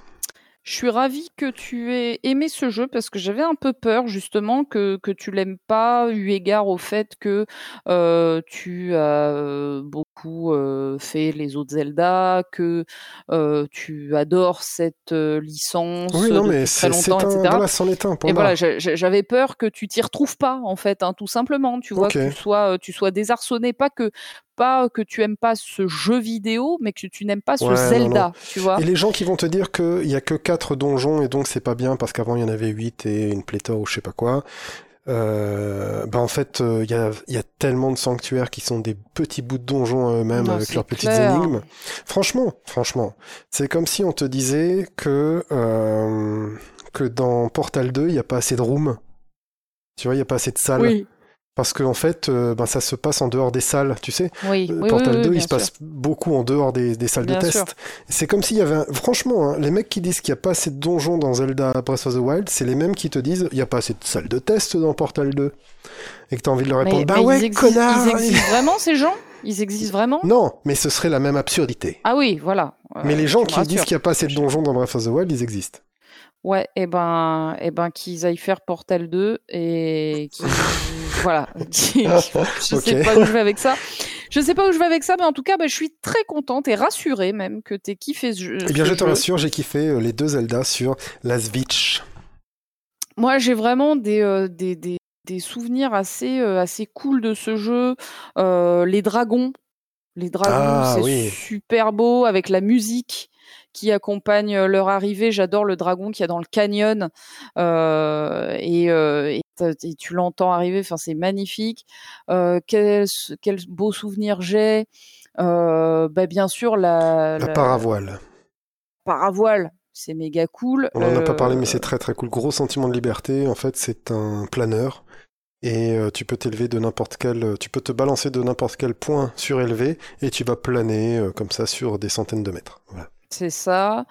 Euh, Qu'est-ce qui était super que j'ai des souvenirs comme ça? Bon, ben la zone euh, des Korogu, la forêt des Korogu, évidemment, alors évidemment. qui, qui, qui rame à mort. Hein. Euh, Ah oui. à mort. Euh, Mais la technique dans ce jeu, elle est secondaire et elle est suffisamment, elle s'accroche suffisamment pour que ce soit bon. Voilà, ça va. Ouais, mais il y a qu'une seule zone qui rame, c'est la forêt des Korogu. Moi, Ouais, j'ai eu aucun problème nulle part. Mais voilà, la forêt des Korogu, ils ont pas su s'arrêter. euh, le gros Korogu. euh, voilà. Ouais, c'est ça. Ils ont pas su s'arrêter. Ils en ont mis, ils en ont mis. Ils, ils ont, ils ont Et mis allez. beaucoup trop de trop d'objets, et du coup ça, ça rame à mort. Euh, mais sinon tout le reste du jeu est super fluide. Qu'est-ce qui était super pff, Tellement de choses. Euh, la quête des espèces de ninjas là. Oui. Je sais pas si tu l'as fini. Alors oui, Euh. euh, là où il faut faire vraiment Metal Gear, Ouais. bah j'ai mis Et où beaucoup tu de temps. et, et où tu te bats contre le, le ninja ultime euh, à le la Ninja fin. Ultime et tout ça, bon, j'ai mis au moins une vingtaine d'essais, 25 essais. J'ai pas été dedans. Oui, c'est dur. C'était très très dur, mais j'ai fini par réussir et j'étais content de moi, mais je l'ai fait peut-être sur deux jours, tu vois, je me suis dit à un moment j'arrête, je deviens dingue, j'arrive plus, j'arrive plus. Alors, je suis d'accord, c'est très très dur. Bah, nous aussi, Le- on le- voulait faire, euh, on voulait le faire à la tatouille, tu sais. on Ouais, voulait rentrer bah ça et marche tuer tout le pas. monde. Ben non, en fait, et même vraiment quand t'as tous les cœurs et tout, quand t'as la, me- la meilleure épée, quand t'es au max, tu te fais quand même péter. C'est euh, c'est un Mhm. Fait endroit pour ça. ultra dur. C'est fait pour Il ça. faut faire de l'infiltration. Ce qui est pas mon fort, comme tu le sais, j'ai Mm. horreur de ça. Euh, mais voilà, le, le combat contre le, le boss des ninjas était vraiment à mourir très de très rire. cool, très drôle, ouais. Tous, les, tous les Euh, villages sont cool. Alors Tous voilà, les villages. sont Alors, cool. quel est ton village préféré Ah, j'hésite entre les Gerudo Oui, et... et le village le plus protégé, là. Le plus Hum, protégé. Émérite, euh, Émérite, euh, je j'ai pas la mémoire de ces. Oui, euh, ouais, ouais, ouais, je vois duquel tu parles. Celui qui, Euh, qui a été protégé du fléau, en fait. Voilà. Tout à fait. La Ce- grande ville. Ouais, ouais, ouais. Qui n'est pas euh, Cocorico, hein, mais, euh, mais qui est la grande ville. Euh, Qui est au nord, euh, au nord-est, c'est ça? Ou pas Ouais. du tout? Ou au Oh, sud-est? plus sud-est, sud-est. Oui, Est, voilà, est, c'est celui qui est au sud-est. Oui, oui, ce- le village paradisiaque, là, euh, dans les... euh, C'est ça. Le Voilà. village qui n'a pas été touché, là où t'as, euh, tu peux construire ta maison. Ah oui, alors non, du coup, c'est pas, c'est encore pas celui-là euh, auquel je pensais. Oh, flûte, bah tu vois, voilà, j'ai pas assez de mémoire. non, en gros, c'est celui où Oh, il y a je- la maison de Link. Voilà. Je pourrais prendre le guide, là. Ouais, Ah, ouais, mais... euh, J'ai bien aimé 2-0. Oui, village de E0, zéro. euh, E0 c'est cool. Parce que Euh, c'est un village qui se construit au fur et à mesure, voilà. Ouais. Moi j'adore hein, ces quêtes de, de villes euh, qui se construisent au fur et à mesure ouais, grâce à tes. à Un jour, faudra qu'on fasse les hein. Un jour, faudra qu'on fasse les Suikoden. Ah, si tu savais, baby, effectivement, hein, Suikoden 2, ça fait partie de mes jeux sur Oh, ma, le 1 et le sur 2, ma je pense que, je pense que c'est les deux, il faut pas bouder son plaisir. Mais, euh, mais voilà, voilà, pour parler de ça, euh, c'était mon avis. Et ben du coup, ben t'as kiffé, ben ça me fait bien plaisir, baby. Ouais. Et donc là, tu fais euh, Zelda. Euh, Link's Awakening. Link's Awakening, excuse-moi. Et, euh, et après, tu sais déjà un petit peu ce que tu vas faire ou Bah, tu sur me euh, gardes la sur Switch, euh, je sais pas Toujours trop. sur Switch Non, pas forcément toujours. Là, j'ai les jeux, j'ai les deux Zelda, j'ai Mario. Qu'est-ce que tu fais sur ta chaîne petit, petit, Petite parenthèse sur la chaîne de John Beavers? Qu'est-ce que tu fais en ce moment? Quand on aura entendu ce podcast, j'aurai fini Dune, le vieux jeu de, le vieux jeu sorti en 92-93 dans une version un peu spéciale. En 92-93, on était déjà vieux, on était déjà, on fumait déjà des clopes, euh, on, déjà, on allait déjà aux putes. Euh, je sais pas. non, c'est pas, pas, si vieux que ça, s'il te plaît. Eh ben attends, tu sais, moi j'avais pas encore 10 ans. Hein. Oui, moi. Ça a 30 ans. Moi, ça a bientôt 30 ans ce jeu. Ce jeu a bientôt 30 ans. Hein. Et donc je parle pas du Dune RTS de Westwood, je parle de celui de Cryo, euh, celui avec les personnages qui parlent. Un jeu français. Un jeu français que j'ai fini en 8 épisodes. Et, euh, et c'était pas mal du tout. La narration, mêlée à la stratégie, montre encore une fois le génie des développeurs français. Cryo Interactive nous régale une nouvelle fois d'un jeu vidéo euh, qui montre... La maîtrise cocorico. Voilà. tricolore. la maîtrise tricolore. Alors, ah, bravo, bravo messieurs de chez Cryo. Et... Oh. ah, le bravo, je l'ai bien. Ah, on s'y croit. Ah, franchement, on s'y croit. Alors, du coup, Dune, ok, Dune s'est plié. Euh, Arcanum, Arcanum qui prend plus longtemps que prévu et qu'on continue, mais qui est un jeu génial. Hein, plus t'avances dans ah, Arcanum, ah, plus tu le kiffes. Parce que, ouais, C'est Fallout en mieux écrit. Ouf Oh, attention à ce que tu dis, baby. Je sais. Y a... Attention à ce que tu dis, baby. C'est un Fallout plus riche. Attention à ce que tu dis, je Sais, je sais. Mais aujourd'hui, je peux le dire, c'est un Fallout bancal en termes de, de système parce qu'ils en ont voulu trop mettre. Voilà. Ok. T'as plusieurs systèmes en fait dans le jeu, carrément. Selon que tu sois magicien ou technologiste, t'as plusieurs systèmes dans ce Arcanum. Euh, est-ce que tu vas être à distance, est-ce que tu vas être corps à corps, machin, machin, quelle est ta race, tout ça, ça te fait plusieurs systèmes. Par exemple, j'ai un mage euh, qu'on va qualifier de diplomate. Eh bien, euh, jamais je pourrais aller du côté de la technologie, construire des armes, construire des armures techno, tout ça, de l'électricité, tout ça, ça me concerne pas. Et même, je peux tout faire exploser quand je les touche, parce que justement, tu as cette opposition dans le jeu entre la magie et la technologie. Les deux s'opposent. Et par exemple, mon personnage est presque plus autorisé à prendre les trains tellement il est devenu mage. Ah, carrément. il pourrait faire dérailler le train. Est-ce que du coup, tu as l'impression que c'est pour t'inviter à faire une deuxième partie avec un autre jeu? Ouais, voilà, d'accord. Et mais toutes les quêtes ne sont pas accessibles parce qu'en plus je suis gentil. Je suis pas un voleur. Donc toute la guilde des voleurs, je peux pas la faire parce que je suis pas un voleur. Point barre. D'accord. Paf. Tu vois? Mais du coup, bah c'est du coup, moi c'est ce que j'appellerais un jeu ultra cohérent en fait. C'est un jeu ultra cohérent, ultra roleplay. J'ai jamais, ça fait longtemps que j'ai pas eu de roleplay comme ça, et c'est pour ça que j'ai dit que c'est Fallout en bien écrit, euh, voire en mieux écrit, parce que voilà, t'as des quêtes à la con comme dans Fallout, et t'as beaucoup de cohérence. Euh, t'as des trucs des fois dans les commentaires, euh, on me dit mais euh, tiens cette quête tu pouvais la faire comme ça. Oh dingue, je savais pas du tout, j'y avais pas pensé. Et euh, et là on vient on vient de sortir d'un village où il y avait. Après c'est très classique, t'arrives dans un endroit, tu fais toutes les quêtes de l'endroit, tu repars tu vois. Mais, euh, mais ce que tu trouves dans ces trucs-là, les gens à qui tu parles, tout ça, ainsi de suite, c'est plutôt cool. Il, y a, il tombe très peu dans le piège de oh bah ouais, mais qu'est-ce que tu fais le jeu là, t'y avais pas pensé, tu vois. Et donc, il y a beaucoup, beaucoup de, beaucoup de possibilités de dialogue. Et, euh, et vraiment non très très cool. Plus on avance, par contre, voilà, il est très, euh, faut y aller, hein. Mais une fois que t'es rentré dedans, temps. Ouais, une fois que t'es rentré il est aride peut-être euh, au début. Il est un peu aride et je comprends faut s'accrocher. ouais, voilà, il faut s'accrocher pour le système, faut s'accrocher pour toutes les touches qu'il y a dans le jeu, faut s'accrocher pour plein de choses, mais une fois que t'es dedans, bah tu kiffes. Et là, j'en suis arrivé dans le let's play, épisode 22, au moment où tu kiffes. Vraiment où c'est plus que du kiff. Voilà. Putain, ouais, c'est cool. Bon, alors du coup, ça me fait quand même un peu peur parce que euh, bah, c'est compliqué euh, de aujourd'hui se lancer dans un jeu et de se dire c'est dans 25 mmh. heures que je vais kiffer.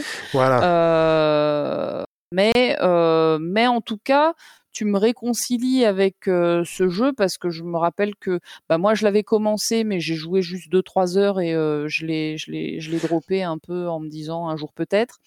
Euh, ça a l'air trop exigeant, Mhm. j'ai pas envie de ça en ce moment. Toi, quand tu l'as commencé, tu m'as dit oula, c'est Voilà, la première il faut saison- s'accrocher. La première saison était un peu douloureuse. La deuxième saison, Ouais. c'est une fois que j'ai repris, parce que tu sais, je suis un peu amnésimane. Euh, mon super pouvoir, c'est d'oublier les choses. Ouais, t'as coup- reset un peu ton opinion du jeu et Non, ça non, t'a c'est permis que de. je- Les deux premiers épisodes, j'ai dû m'y refaire, quoi. Ah ouais, j'avais oublié ça, j'avais oublié ça. Ah oui, il y a cette quête, ah oui, il y a ce machin. Le journal des quêtes est pas trop mal fait d'ailleurs, ça c'est cool. Oui, parce que c'est pas Euh, évident, mine de rien, de, de, de s'arrêter pendant plusieurs mois euh, Ouais, mais sur un jeu et de le reprendre après. ça Non? Va. Avec... Ça oui, va? oui, bien sûr, mais ça m'a pris deux épisodes, ce qui veut dire trois heures. hein. tu vois? Mm. Donc à bien bien le reprendre, et maintenant, la deuxième saison, c'est que du plaisir. Voilà. Cool. Et, euh, et je pense que le prochain jeu qu'on fera, ben, après on va reprendre Oblivion. Je pense que même. Arcanum sera pas fini et Oh, qu'Arcanum là, va je pense que tu viens de faire des heureux, là. Oui, ben, les gens me le disent. Mais voilà, c'est la chaîne, je la fais vraiment avec ce qui, me, ce qui me tente en ce moment. Et c'est ça qui me tente en ce moment. Les, jeux les gens voudraient peut-être plus du moderne, les gens voudraient revoir Oblivion, les gens voudraient voir Arena, je ne sais quoi. Mais je le fais, euh, voilà, je le fais à ma sauce. Mais non, les quoi. gens, c'est toi qui veux le voir. Oh, mais non, je ne sais pas, je ne sais plus. Et j'espère un petit peu moi aussi, une fois Mais de temps en temps, s'il vous plaît. Récla-. Réclamez-moi dans les commentaires. Non, je rigole. Bah, de toute façon, avec les Ah, il y en a, il y confinements en a et eu, toutes ces il y en a eu, il y en a eu, il y en a eu. Il y a quelqu'un Ah. qui nous a dit de jouer à Raft tous les deux. Mais je me suis dit que ce c'est serait pas ton. C'est un jeu de survie sur la mer, euh, un jeu de survie et de craft. C'est pas du tout mon C'est truc. pas ton kiff et je lui ai dit non, c'est pas forcément le kiff de Clémence, Ah mais, ouais, comme tu mais le sais, mets. c'est euh, pas du tout mon truc. Et puis le truc est encore en accès anticipé, donc bon, je me suis dit non. Ah, Ça, c'est Mais- pas ton truc à toi, c'est toi qui es contre les accès C'est anticipés. ça, même s'il y a deux, trois jeux que je respecte en accès anticipé.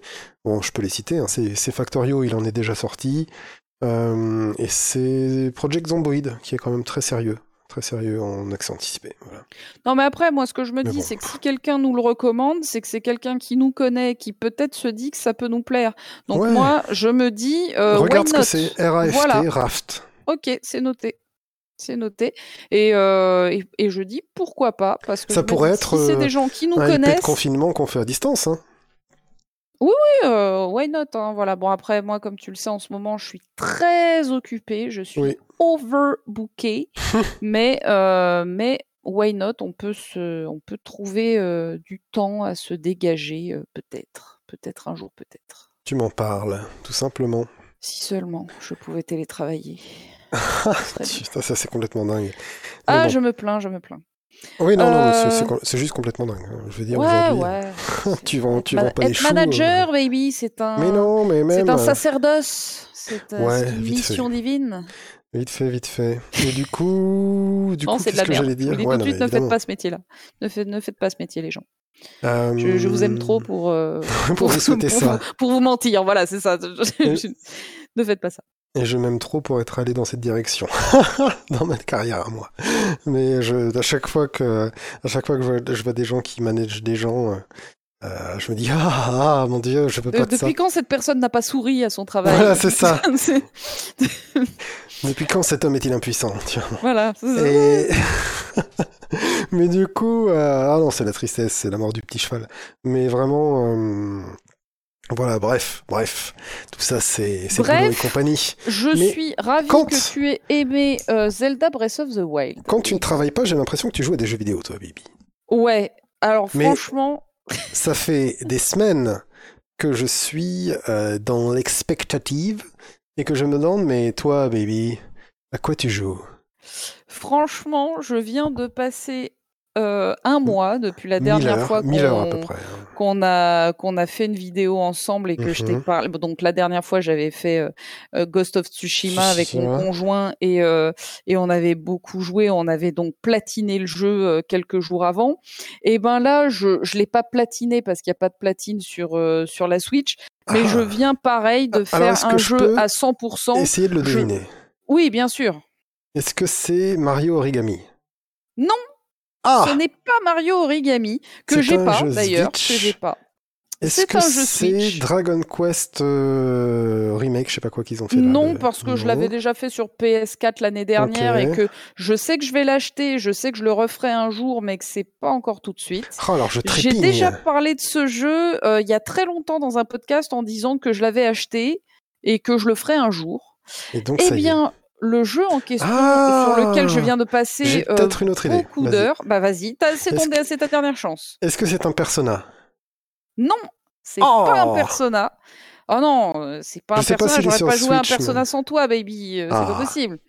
C'est euh, Xenoblade Chronicles Definitive Oh, Edition. Donc, Sacre bleu. Voilà, donc Xenoblade Chronicles à la base était sorti sur Wii U. Oh bah attends, si je m'installe, je me rassois. Voilà, il était sorti sur Wii U si je ne m'abuse, mais peut-être que je m'abuse. hein, Vous le direz dans les mais commentaires. Abuse-toi, Alors, baby, on euh, les amis, je vous préviens tout de suite là, je n'ai rien préparé, je n'ai pas de notes, c'est la première fois que je fais ça, je n'ai pas eu le temps. Aujourd'hui, j'ai euh, nettoyé mon balcon, si vous voulez tout savoir, ça m'a pris toute Ah. la journée. On a posé des caillebotis et tout, maintenant on va mettre des plantes dans des pots et tout. Baby, d'ailleurs, Wow. j'aurais besoin de tes conseils, toi qui es Mais maintenant un botaniste euh, chevronné. On a décidé de faire des pousser des choses sur, sur... Voilà, alors ça c'est des trucs que j'ai lus sur internet tout à l'heure, mais tu m'en tu m'en diras plus, on, on se Oui. fera un petit, euh, un Ah, petit il faut savoir que, chez moi, ma salle de bain euh, s'est transformée en serre. En jungle. Depuis le, Oui, le je- conf- je en pense jungle. que- Depuis le confinement, je me suis mis à m'occuper de plantes pour, euh, pour éviter. Je, je euh, pense qu'on peut dire que ta salle de bain est effectivement. Non, il y a eu ça une fait, étape ça serre, fait, ça fait longtemps que mais maintenant c'est jungle. Voilà, Ah, c'est ça, exactement. T'as tout résumé. T'as tout résumé. Euh, Il y a de moins en moins d'espace pour moi et de plus en plus d'espace pour les plantes.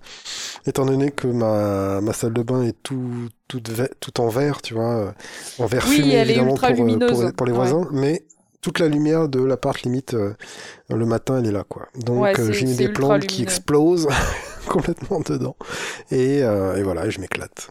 Et donc voilà, nous on avait un balcon euh, qui servait à rien depuis euh, qu'on vit dans cet appartement, qui du coup était dégueulasse, euh, vraiment, avec euh, Mhm. des, des écoulements marrons Ah. et tout, de la boue, de la, des mousses qui avaient poussé partout et tout. Ouais, Et donc, ouais, on a passé la journée à nettoyer le, le- le balcon et à poser des caillebotis. Maintenant, c'est joli, on va en faire quelque chose. Mais du coup, le contre-coup de ça, c'est que je n'ai pas du tout préparé ce podcast. Du tout, du tout, du tout. Je Eh suis en roue bien. libre totale.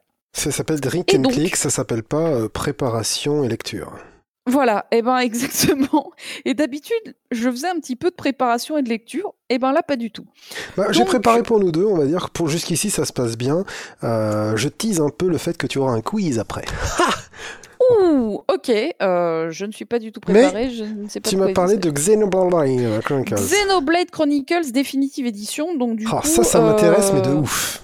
Alors et franchement, euh, baby, je vais pas, euh, je vais pas tourner autour du pot Tu ne sans vas pas s'étendre. couper les cheveux en quatre, j'espère. Ouais, ouais, ouais. Là, on va pas il- retomber dans une boucle.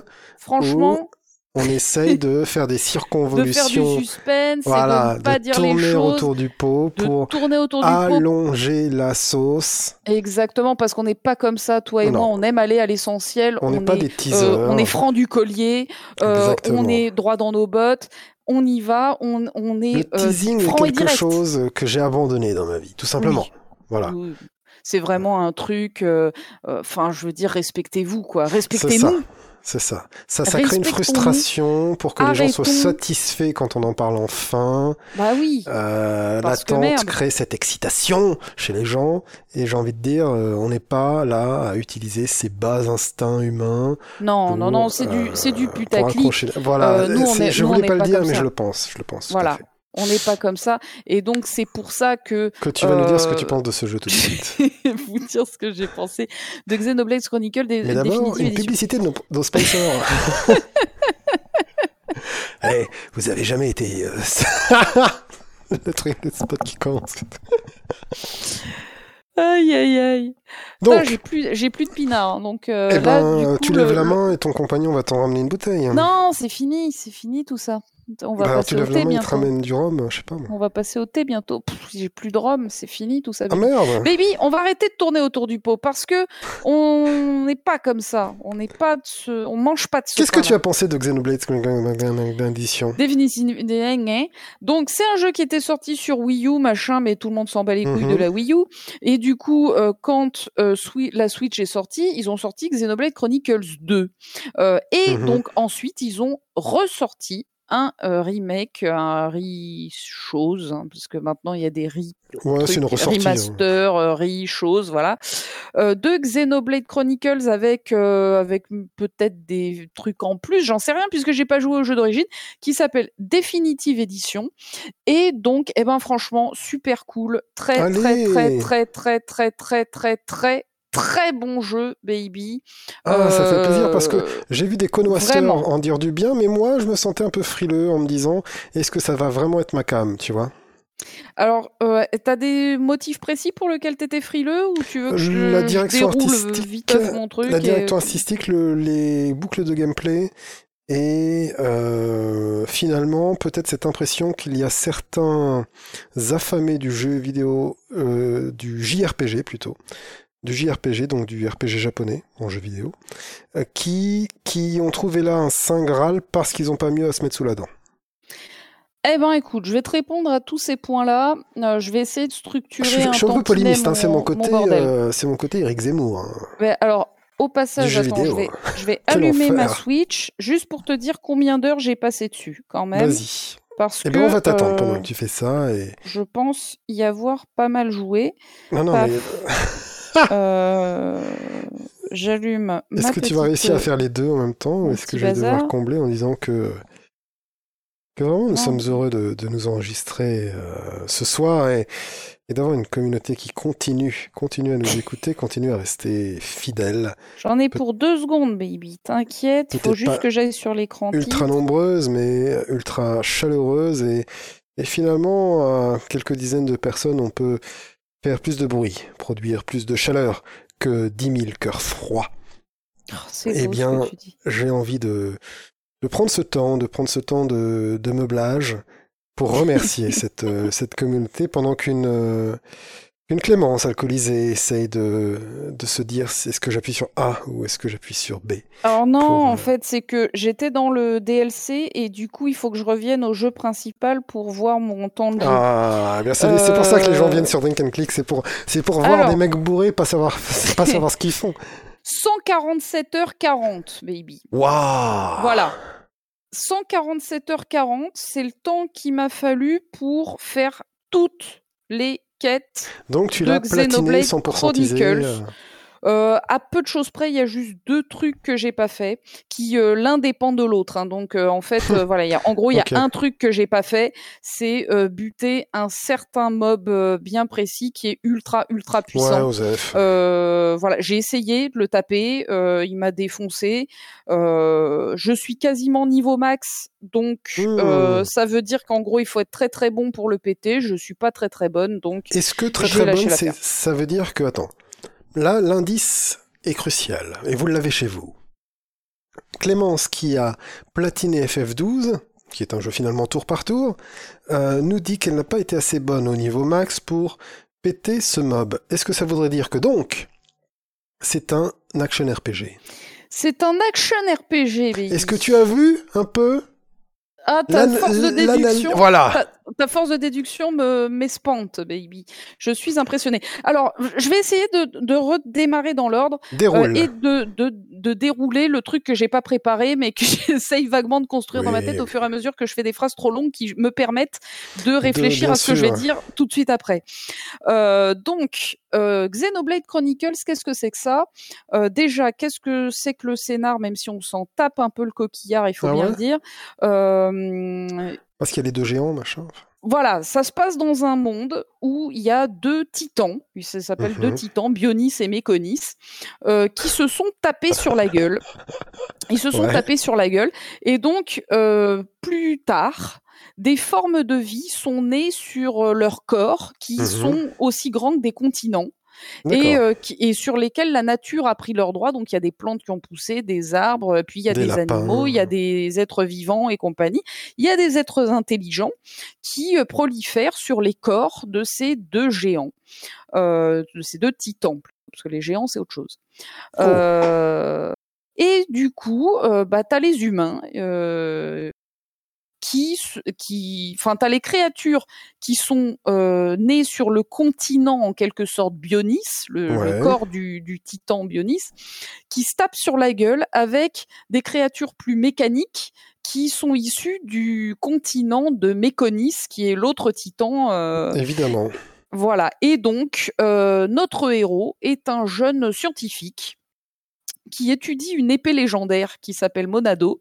Euh, et euh, quand soudain sa colonie humaine se fait attaquer euh, par des par des mechas de, de Méconis, mmh et du coup, ben il décide de d'aller d'aller leur péter la gueule. Voilà. Hein, je, j'essaie de, ne, de ne pas spoiler.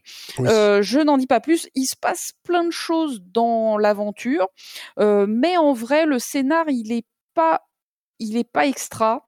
Euh, c'est pas ça la force du jeu. Euh, le scénar, il est, il est plutôt, plutôt commun. Il est pas, mmh euh, pas extrêmement. Il, il regorge pas de retournements de situation dingo dingue. Il y en a quand même quelques uns, donc c'est pour ça que je vais pas, je vais, je vais pas spoiler. Mais voilà, c'est, il est, le scénar, c'est pas la grande force du jeu. la direction artistique, tu me posais la question, elle est plutôt jolie, mais elle est parfois un peu de mauvais goût, notamment sur les personnages féminins, hein, qui clairement euh, sont très dévêtus. C'est une, questions, c'est une question que j'allais avoir. Ouais. Voilà, les personnages féminins, sont très cool euh, dans leur personnalité, mais par contre leur design euh, n'est pas très en accord. J'ai l'impression que dedans tu as des sortes de familiers ou des choses comme ça. Je sais pas comment ça marche. Hein. C'est pas des familiers, c'est une espèce, euh, c'est une espèce. Des invocations, je sais pas quoi. non, il y a pas d'invocation. Enfin, tu vois, c'est quelque chose qui est lié au gameplay? Non. Bon alors ok, t'as des persos féminins comme ça qui peuvent apparaître, comme des gardiens ou je sais pas quoi. C'est ce que j'avais en tête. C'est peut-être pas le bon jeu que j'ai en tête. Du tout, du tout, du tout. Ouais, c'est pas, c'est pas ce jeu-là. Euh, donc voilà. Euh, alors. Euh, donc tu incarnes au départ Shulk, qui est donc ce fameux jeune scientifique, okay. machin. son meilleur pote est avec toi, et puis après tu pars à l'aventure, tu rencontres, tu rencontres d'autres copains, des copines, machin, et puis tu fais l'aventure. Et c'est les copines coup, qui sont dévêtues? Ouais, c'est les ah. personnages féminins, euh, à peu près tous les personnages féminins du jeu, hein, euh, voilà, euh, qui sont soit des personnages jouables, puisque en fait, ce qui est très cool déjà, c'est que tu peux jouer tous les personnages. T'es pas obligé de jouer Shulk, tu peux jouer les mmh. autres personnages de l'équipe. mais défaut du jeu, ça crée des dissonances au cours des scènes cinématiques où euh, en fait bah moi euh, pendant tout le début du jeu j'ai joué Shulk euh, parce que bah, il était sympa tu vois. Et au bout d'un certain temps du jeu j'ai eu un nouveau perso dont j'ai adoré le gameplay. Et du coup j'ai joué ce perso là euh, et en fait, tu, tu, tu, as une équipe de trois, de trois personnages, mais tu en incarnes un des trois, et les deux autres, ils jouent tout seuls. Ils, sont, ils ont une IA, et euh, ils, ils, lancent leur, euh, leur, leur sort, tu vois. Toi, dans le système de combat, tu joues que ton personnage qui est celui qui est appelé le meneur. Euh, tu joues le meneur et c'est euh, sort à lui que, tu vas lancer et les deux autres persos de l'équipe ils vont lancer leurs sorts et leurs attaques, enfin leurs arts comme ça s'appelle, avec une IA, voilà, qui est tout à fait performante, rien à dire, rien à dire sur euh, sur l'IA. C'est rare. Euh, et donc euh, et donc le système de combat, voilà, tu c'est complètement désorganisé ce que je suis en train de vous dire. J'aime pas ça. J'aime pas quand j'ai pas préparé un truc, c'est une Écoute, catastrophe. On était sur le scénario et tu nous disais qu'il y avait Shulk. Ouais, mais voilà, j'arrête pas de sauter d'un truc à l'autre. Euh, alors je vais. je, peux, peut-être te poser un peu plus de questions pour essayer Dis-moi, voilà, ça, peut Être pas mal. Euh, qu'est-ce qui fait finalement les rencontres avec ces personnages? Est-ce que euh, est-ce que l'aventure se fait finalement par chapitre et que tu vas avancer comme ça avec un personnage que tu rencontres qui t'amène euh, qui t'amène, on va dire, dans une, un nouveau donjon, un nouvel espace, une nouvelle, un nouvel arc. Et finalement, quel est le but final de ce personnage? Est-ce qu'il y a un grand méchant, un grand fléau, euh, une grande menace? Alors, je vais pas spoiler le scénar, mais surtout parce qu'en fait, il est pas super intéressant. Voilà. C'est pas ça la force du jeu. Et donc, Le, jeu- le, le- le jeu, il s'écrit un petit peu au fur et à mesure, tu vois. Donc, il n'y a, pas de- il y a pas de grand retournement. qui Mais c'est un jeu qui se passe en monde ouvert. C'est un Je- jeu, c'est un jeu en monde ouvert. Déjà, je vais démarrer. C'est un jeu en monde ouvert, c'est-à-dire que tu démarres au début du jeu et tu as une zone qui est immense Mhm. que tu explores comme un ouf et euh, c'est très très grand. Mais sauf qu'en fait, c'est que Quand une tu joues- des euh, 20 zones du jeu. Voilà, voilà une bonne question parce que euh, je, je cherchais en même temps que de te les poser les bonnes questions. La bonne question c'est tu joues une heure à ce jeu, mais qu'est-ce que tu fais pendant que tu joues cette heure de jeu le soir comme ça, une heure, deux heures Qu'est-ce que c'était Qu'est-ce que tu faire- dans ce jeu? énormément de choses. Le jeu est d'une générosité exceptionnelle. Bon, pour moi, Hmm. je vais te le dire direct, c'est le RPG le plus généreux que j'ai jamais vu. Waouh Voilà, je le balance. Alors après, j'ai pas fait tous les RPG, j'ai pas fait Suikoden 2 justement dont je parlais tout à l'heure, qui est considéré comme un des RPG les plus généreux de tous les temps. Euh, je euh, vous parle de Xenoblade Chronicles euh, Definitive Edition. C'est un jeu ultra généreux dans lequel tu as des milliards de trucs à faire vraiment vraiment et donc quand je te dis que pour faire tout- toutes les quêtes ça m'a pris 147 heures euh, et 40 Mhm. minutes c'est que tu vois qu'il y a énormément de contenu Oui, ça va. euh, donc, tu- démarres, tu es dans ta première zone, c'est ta ville, c'est la ville de Shulk et de son pote. Euh, et euh, là déjà, ben, tu peux parler à tous les habitants de la ville, euh, qui sont très nombreux, C'est pas fastidieux? Et plein ont des quêtes à te donner. Mhm. Euh, des quêtes qui, qui ont une petite histoire, euh, qui est toujours euh, qui est toujours sympa, qui est qui est soit rigolote, soit euh, soit euh, mignonne, soit euh, euh, un peu triste, mais qui raconte quelque chose de l'univers. Enfin voilà, c'est toujours intéressant. Tu parles à ces persos, ils te donnent des quêtes. Tu vas faire des quêtes, donc pour ça, par exemple, tu vas sortir de la ville et puis tu vas aller taper tel Mhm. monstre, euh, tu vas aller farmer tel objet, tu vas aller ramasser tel euh, euh, telle euh, pomme euh, qui se trouve euh, dans la pampa. Enfin voilà, tu vas sortir en fait de la ville et tu vas aller dans la pampa pour euh, pour euh, pour faire pour tuer des monstres hein, en gros. Hein. Oui. Euh, en gros, c'est c'est comme ça. Euh, et puis du coup, voilà, tu vas faire connaissance avec des tonnes et des tonnes de PNJ.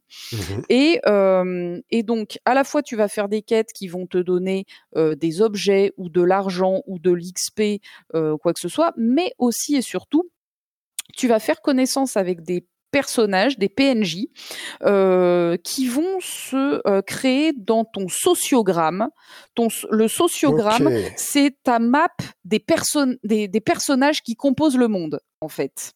Tu as, tu as une map du monde, mais tu as aussi une map des PNJ. Euh, et qui euh, mal, décrit à chaque fois les relations qu'il y a entre chaque PNJ. Et au fur et à mesure que tu parles avec les PNJ, ils te disent "Oh, ma sœur, euh, une telle, euh, en ce moment, elle va pas très bien." Et du coup, dans ton sociogramme, ça rajoute un lien entre ces deux. PNJ qui sont, ils sont frères et sœurs et ils s'inquiètent pour elle. Il faut rendre tout le monde content? Exactement. Et donc, Mhm. au fil du jeu, euh, et au fil de tes conversations avec les uns et les autres, et au fil des quêtes que tu vas faire pour les uns et les autres, leurs relations, elles vont évoluer. Tu vas avoir de nouvelles quêtes, parfois des quêtes où il, faut, où il va falloir faire un choix. euh, pour le personnage, donc tu vas, Mhm. tu vas euh, du coup euh, prendre une orientation pour ce personnage. Par exemple, il y, a, y a un PNJ qui te demande de choisir sa carrière professionnelle. Elle hésite entre deux, Ouais. entre deux, voilà, deux carrières, et, toi tu l'écoutes et puis tu vas lui dire, euh, bah, je te conseille de faire Est-ce euh, que ça. ça. va changer? Elle va faire la boutique euh, de hache plutôt que la boutique de bouclier. Voilà, et en fonction de ce que tu lui Mhm. recommandes, bah derrière, ça va déclencher encore des nouveaux, euh, des, des nouveaux dialogues, des nouvelles quêtes. euh, et, et tout ça, et dans son sociogramme, les gens auxquels tu vas parler, euh, tu vas parler d'elle, vont te dire ah oui, euh, elle a bien fait de prendre cette orientation professionnelle, ou au contraire, euh, oula non, euh, elle est pas très douée pour ça, elle aurait dû faire l'autre choix, tu vois. Et donc, euh, donc voilà, le, le, le- tu es en fait dans un monde qui est vivant. Moi, c'est ça vois. le truc que j'ai le plus aimé dans ce jeu. Si je devais en sortir un, Comment est-ce qu'il te mais en donne fait, cette il y en a d'autres. Ben, par- tout simplement parce que euh, parce qu'il y a Il y a des plein petits enfants qui partout. courent partout, parce que d'accord. Non, parce que les dialogues, ils évoluent euh, du jeu. Et Ah, au fur et à t'as été mesure. coupé. Les dialogues, ils Je évoluent. disais, les, les, évo- les dialogues évoluent au fil du jeu. Et tu peux revenir plusieurs fois parler, et tu vas revenir plusieurs Hmm. fois parler à un même PNJ, et il va te raconter d'autres choses C'est sur sa vie quelque chose perso. que fait très bien Zelda aussi, Breath of the Wild. Voilà, et, et, et là, c'est vraiment sur sa vie perso. C'est pas, euh, tu sais, on est habitué au jeu où tous les PNJ ils te disent où tu en es dans la quête principale. En gros, Oui. tu sais, les, tous les PNJ qui déjà bien, que hein. par toi. Oui, oui. déjà bien, hein. Attention, c'est déjà bien. Exactement. Je suis complètement d'accord avec toi. Mais tous les PNJ, en gros, ils sont branchés sur BFM Mhm. TV et ils regardent Ouais, tes aventures. Ouais, ils te disent- carrément. ils te mais disent ça, ça a été tellement une révolution, quoi. Dans FF7, c'est un jeu fantastique, c'est un de mes jeux préférés, mais on n'avait pas ça, quoi.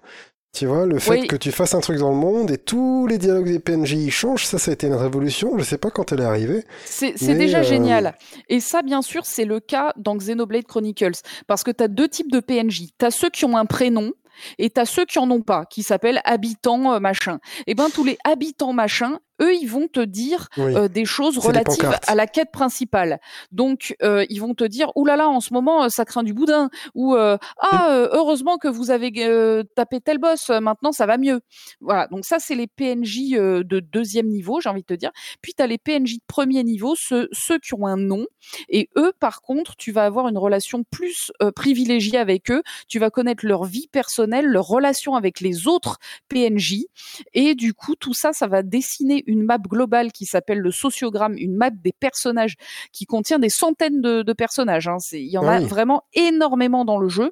Euh, et au fur et à mesure, en fait, tu vas résoudre leurs problèmes, euh, ou en tout cas, tu vas essayer, et tu vas, euh, tu, tu vas faire un monde meilleur grâce à. Est-ce que tu fais euh, des choses de la quête principale qui vont, euh, je sais pas, tu le rapportes à, à tout un village l'eau courante, alors d'un seul coup, tu as Alors, toute une eh ben, partie tout ton fait. sociogramme Donc, qui se...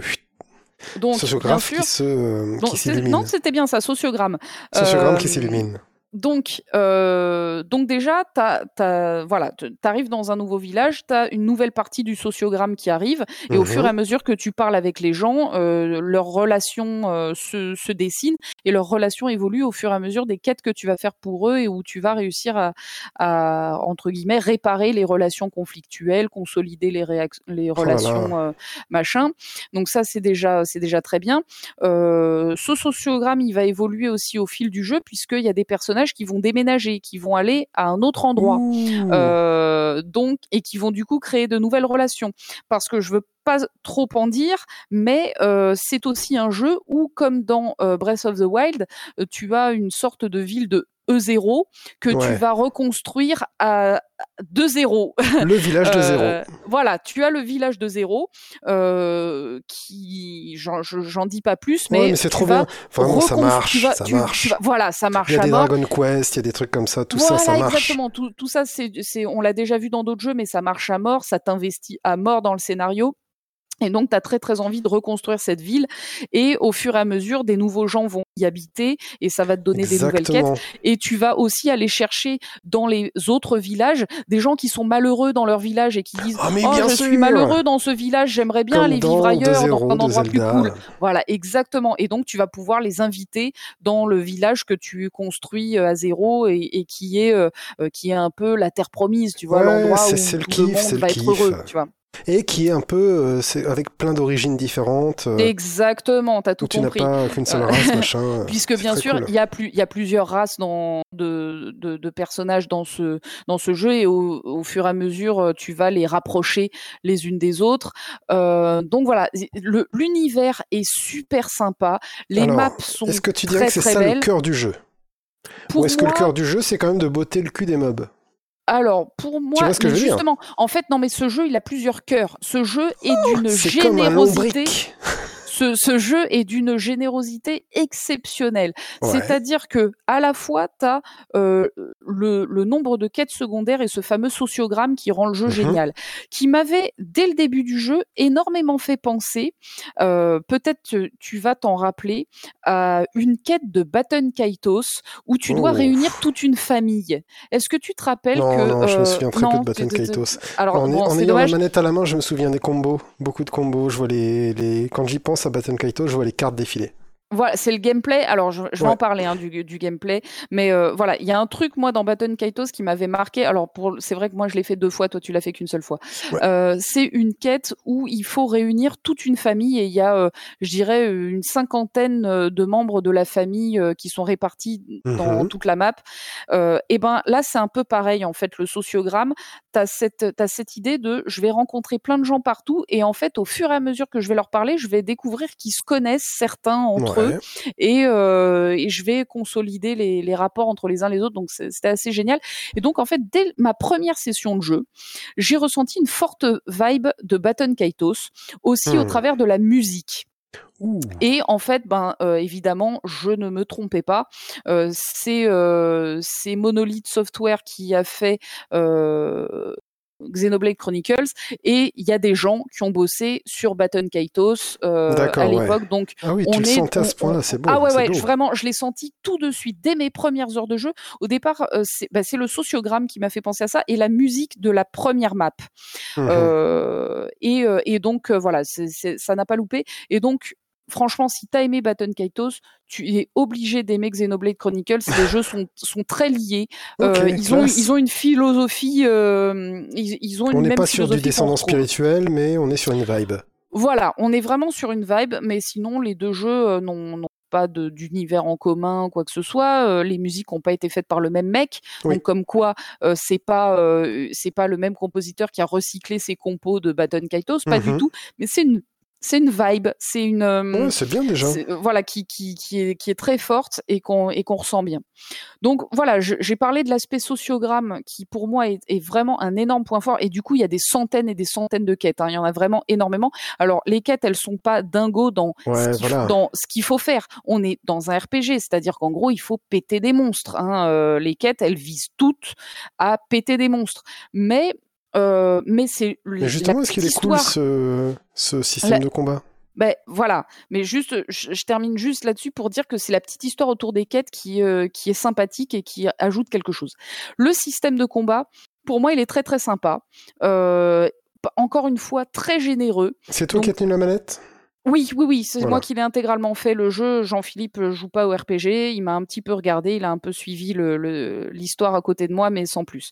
Euh, puis bon, euh, j'ai joué pendant une semaine sans interruption pendant qu'on était en vacances, euh, dans un... enfermé dans un appartement, donc forcément il m'a vu jouer, mais il a pas du tout, du tout tenu la manette. Les mmh RPG, c'est pas son truc.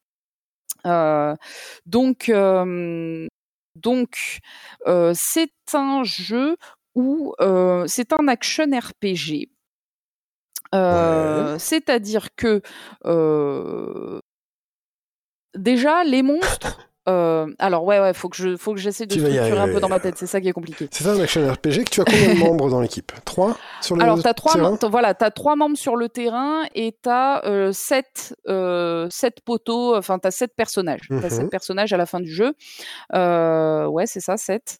Mais t'en as, as trois sur le terrain. tu peux pas changer de perso pendant un combat euh, quand tu es dans le combat, tu dois faire avec tes trois persos que tu as, euh, sur, le, sur le terrain. Euh, tes persos, ils ont huit attaques spéciales qui s'appellent des arts, qui sont pas d'ailleurs des attaques, hein, ça peut être des soins, ça peut être des des actions, des, des, défenses, voilà. Donc ça s'appelle les arts et ce sont des compétences spéciales de combat qui ont toute une durée de rechargement.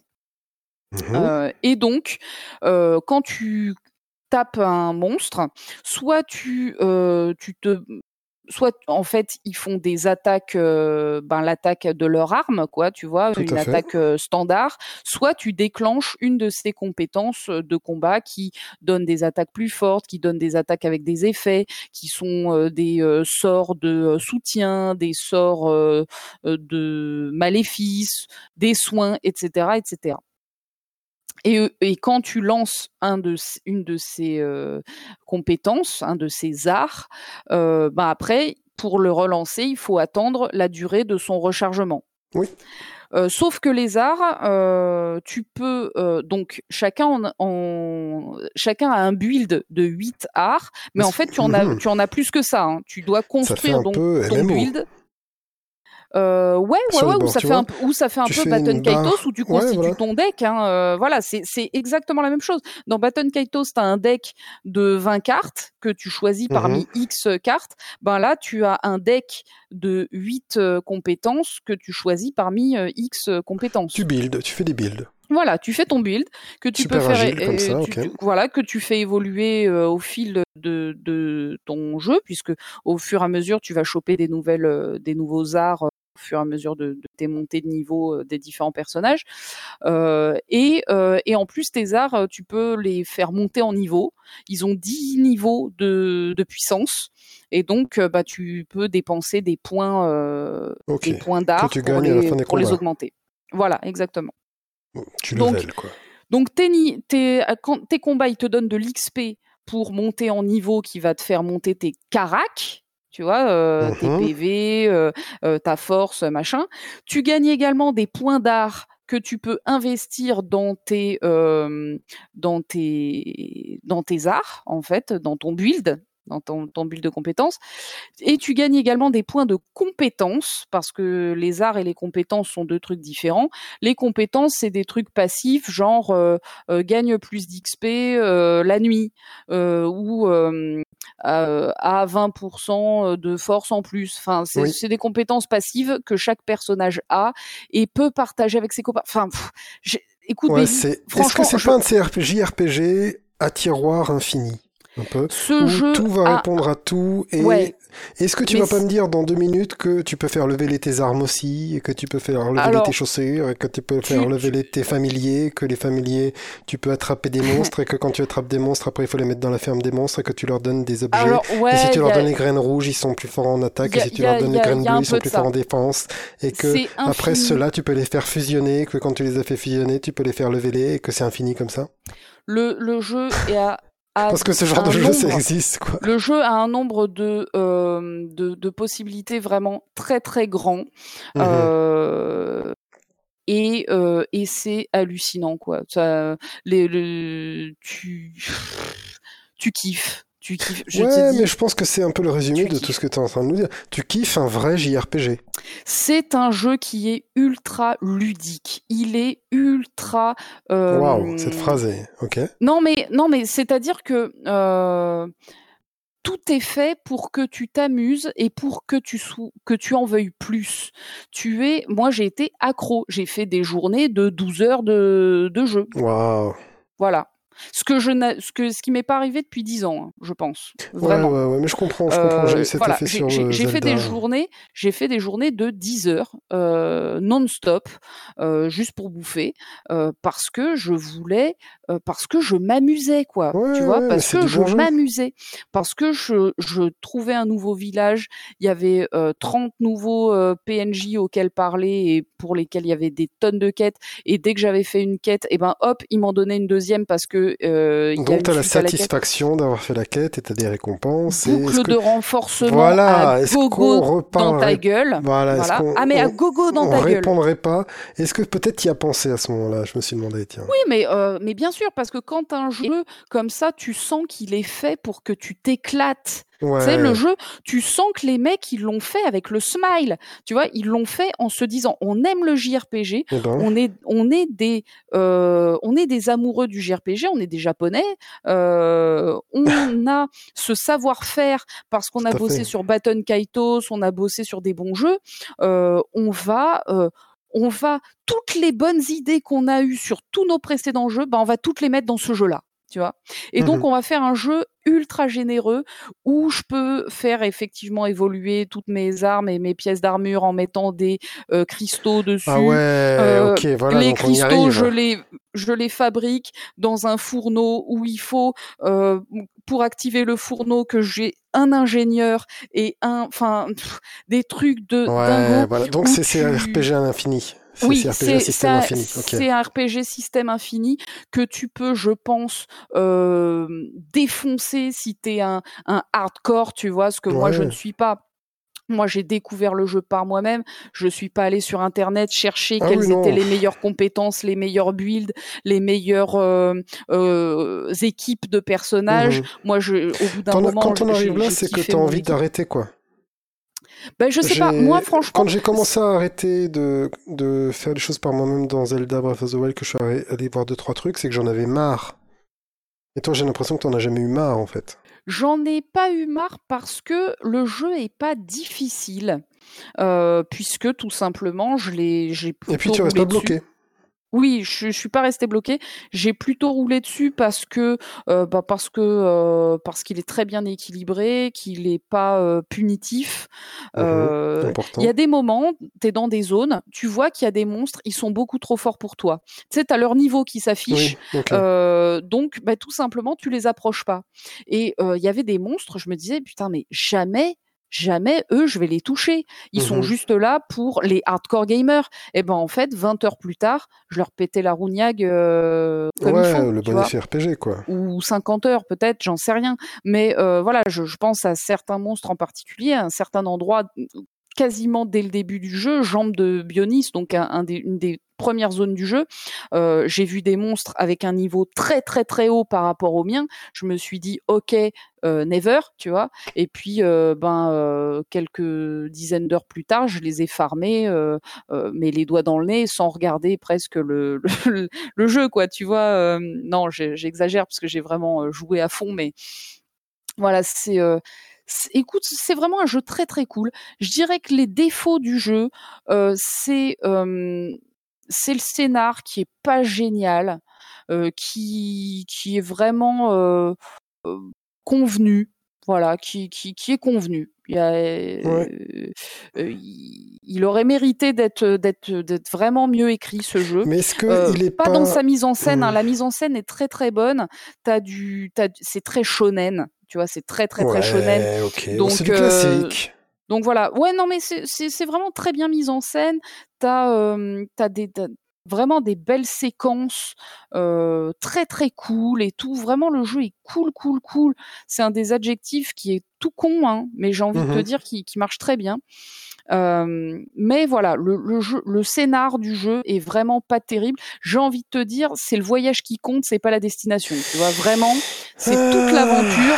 Voilà, c'est toute l'aventure de 140 heures qu'il y a avant euh, la fin du jeu, Ouais. qui est qui est vraiment très cool. Et si tu veux tout faire, eh ben tu peux t'éclater à faire toutes les quêtes comme moi je l'ai fait. J'ai vraiment fait 100% des quêtes du jeu et euh, enfin 100% des quêtes oui et non dans le sens où tu as certaines quêtes si tu les fais tu peux pas en faire d'autres hein, évidemment Ah, euh, comme je t'ai bah, dit il y a certains moments où tu dois faire des choix pour Mmh. euh, pour certains personnages et du coup euh, ben tu vas faire euh, les quêtes du relatives au choix que tu as fait mais pas les Ouais. quêtes de l'autre choix donc c'est c'est logique j'ai fait 100% des quêtes dans les Oui, décisions la- que j'ai prises pour quoi, mes ouais. personnages voilà ok, je- nickel. J'aurais j'aurais pu faire euh, faire d'autres quêtes, mais euh, ça aurait impliqué de pas en faire euh, certaines que j'ai faites.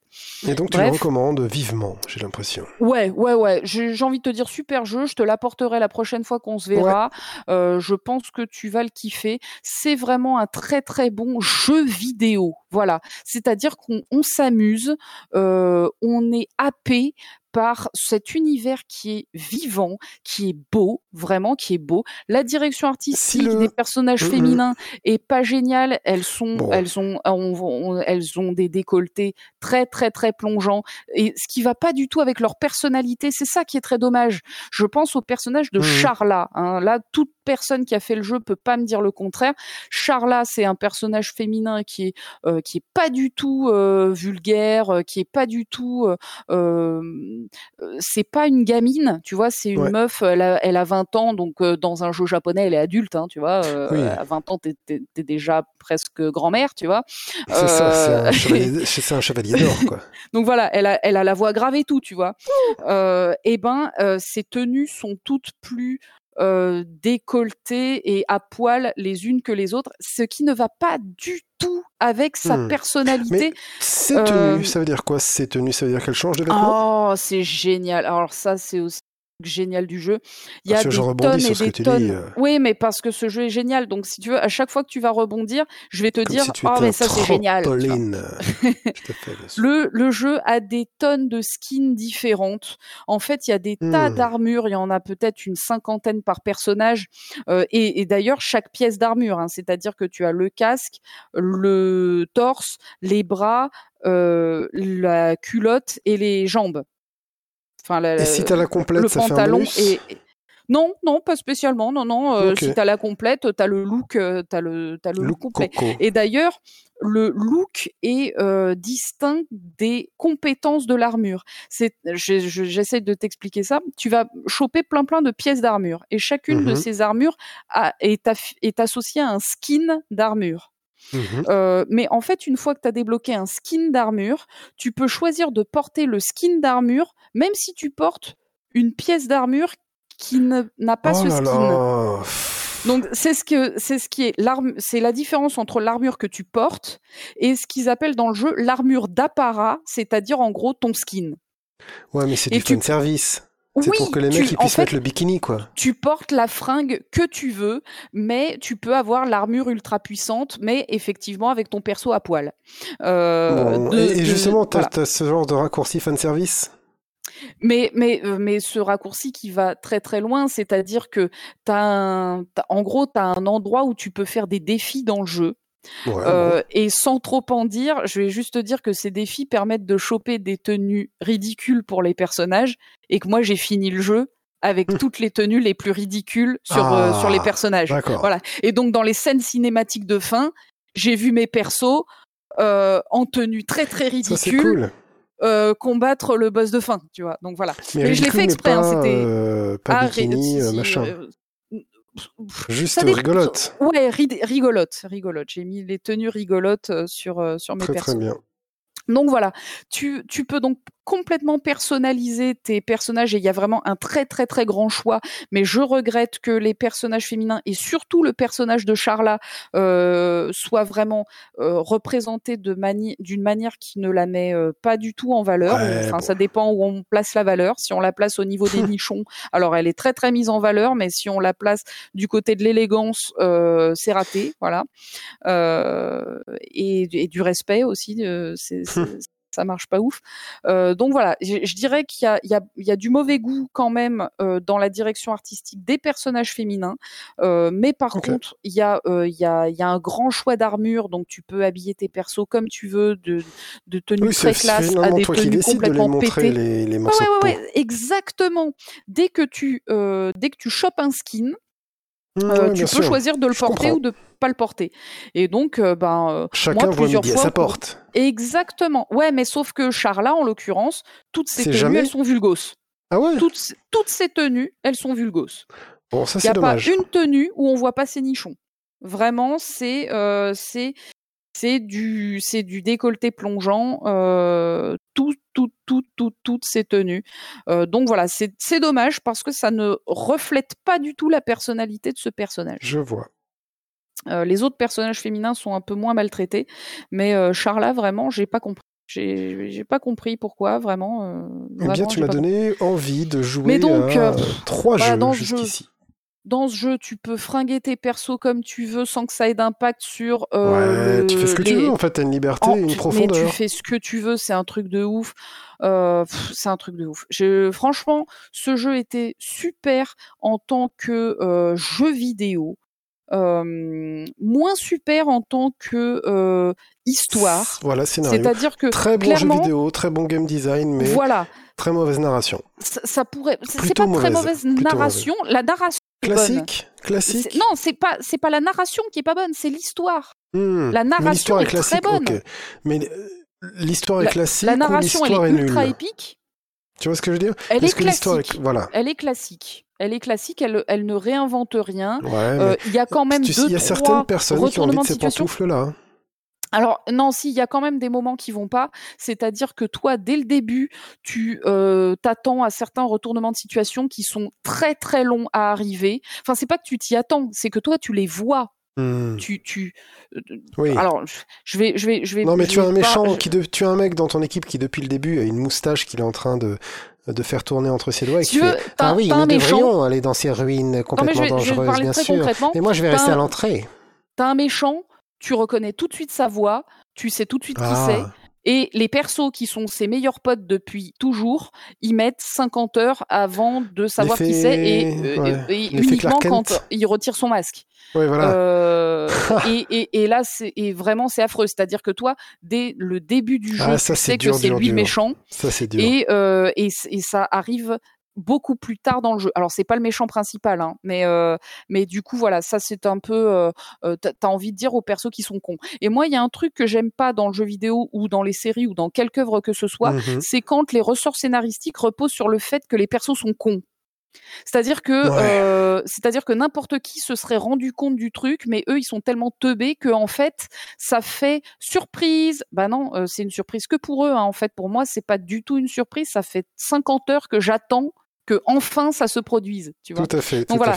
Il y a, y, a, y a vraiment des problèmes d'écriture dans ce jeu euh, qui font que euh, que euh, euh, que ouais que qu'il y a des trucs qui sont très neuneux qui que tu toi t'as vu venir des milliers d'heures avant et Ouais, c'est un peu, c'est un peu de la narration à la jeu vidéo japonais aussi. hein. oui oui voilà c'est ça à exactement la RPG japonais, on va. c'est très Je fais un classique raccourci très rapide, mais voilà, voilà, c'est- c'est- les gens comprennent. c'est- pas euh, c'est pas ce jeu-là qui est particulièrement mauvais euh, sur le plan scénaristique. C'est il est il est pas top sur le plan scénaristique, mais à côté de ça, le gameplay est tellement généreux, l'univers est tellement généreux, les maps sont tellement belles, agréables à Mhm. parcourir, libres.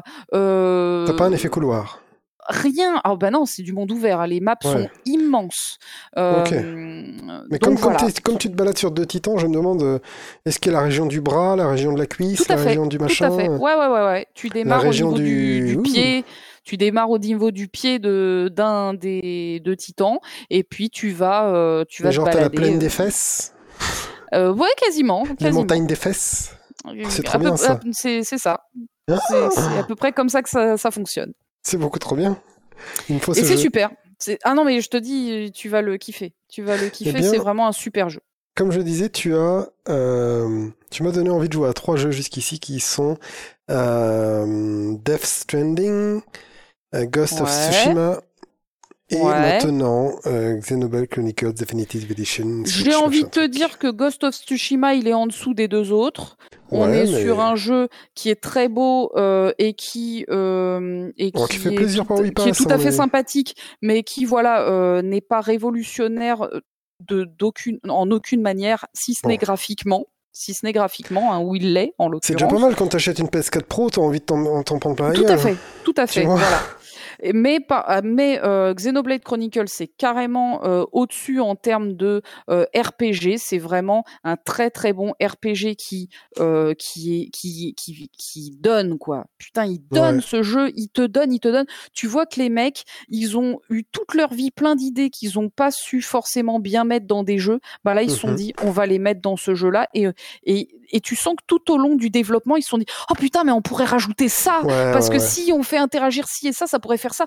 Oh, et puis et si on faisait que Puis tel là, truc, le euh, côté. Definitive Edition, donc à mon avis, ils ont Oui, euh, voilà, ils ont, ils les ont trucs. bossé ils leur ont... truc Ouais, euh, pourquoi pas, franchement, je, je veux bien faire confiance. C'est qui le studio, déjà? C'est Monolith euh, Software, Ouais, donc ça sonne euh, bien. c'est- donc c'est c'est des gens très cool.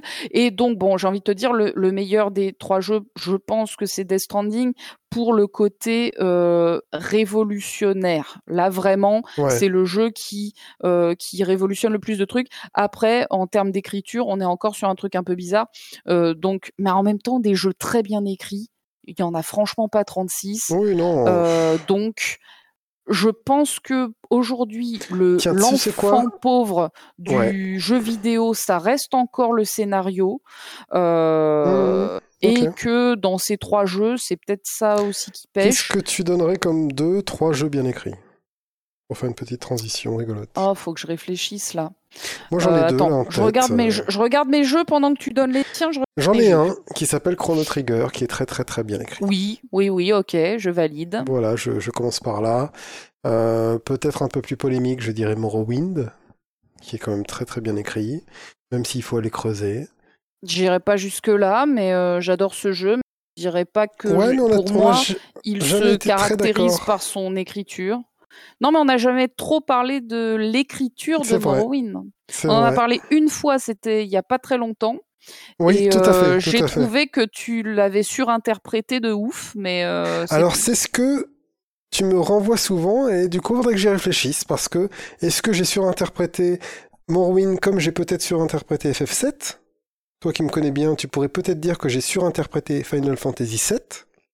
Il faut que je le refasse avant de te dire euh, ça. Et je veux bien croire euh, je que bien les jeux vivent en moi et que du coup il y a un truc comme ça, tu vois. Mais mais c'est pas mon impression. Euh, voilà. Euh, et en troisième, si je devais citer un troisième jeu bien écrit, euh, FF7 avec les traductions qu'on a eues, je peux pas le dire.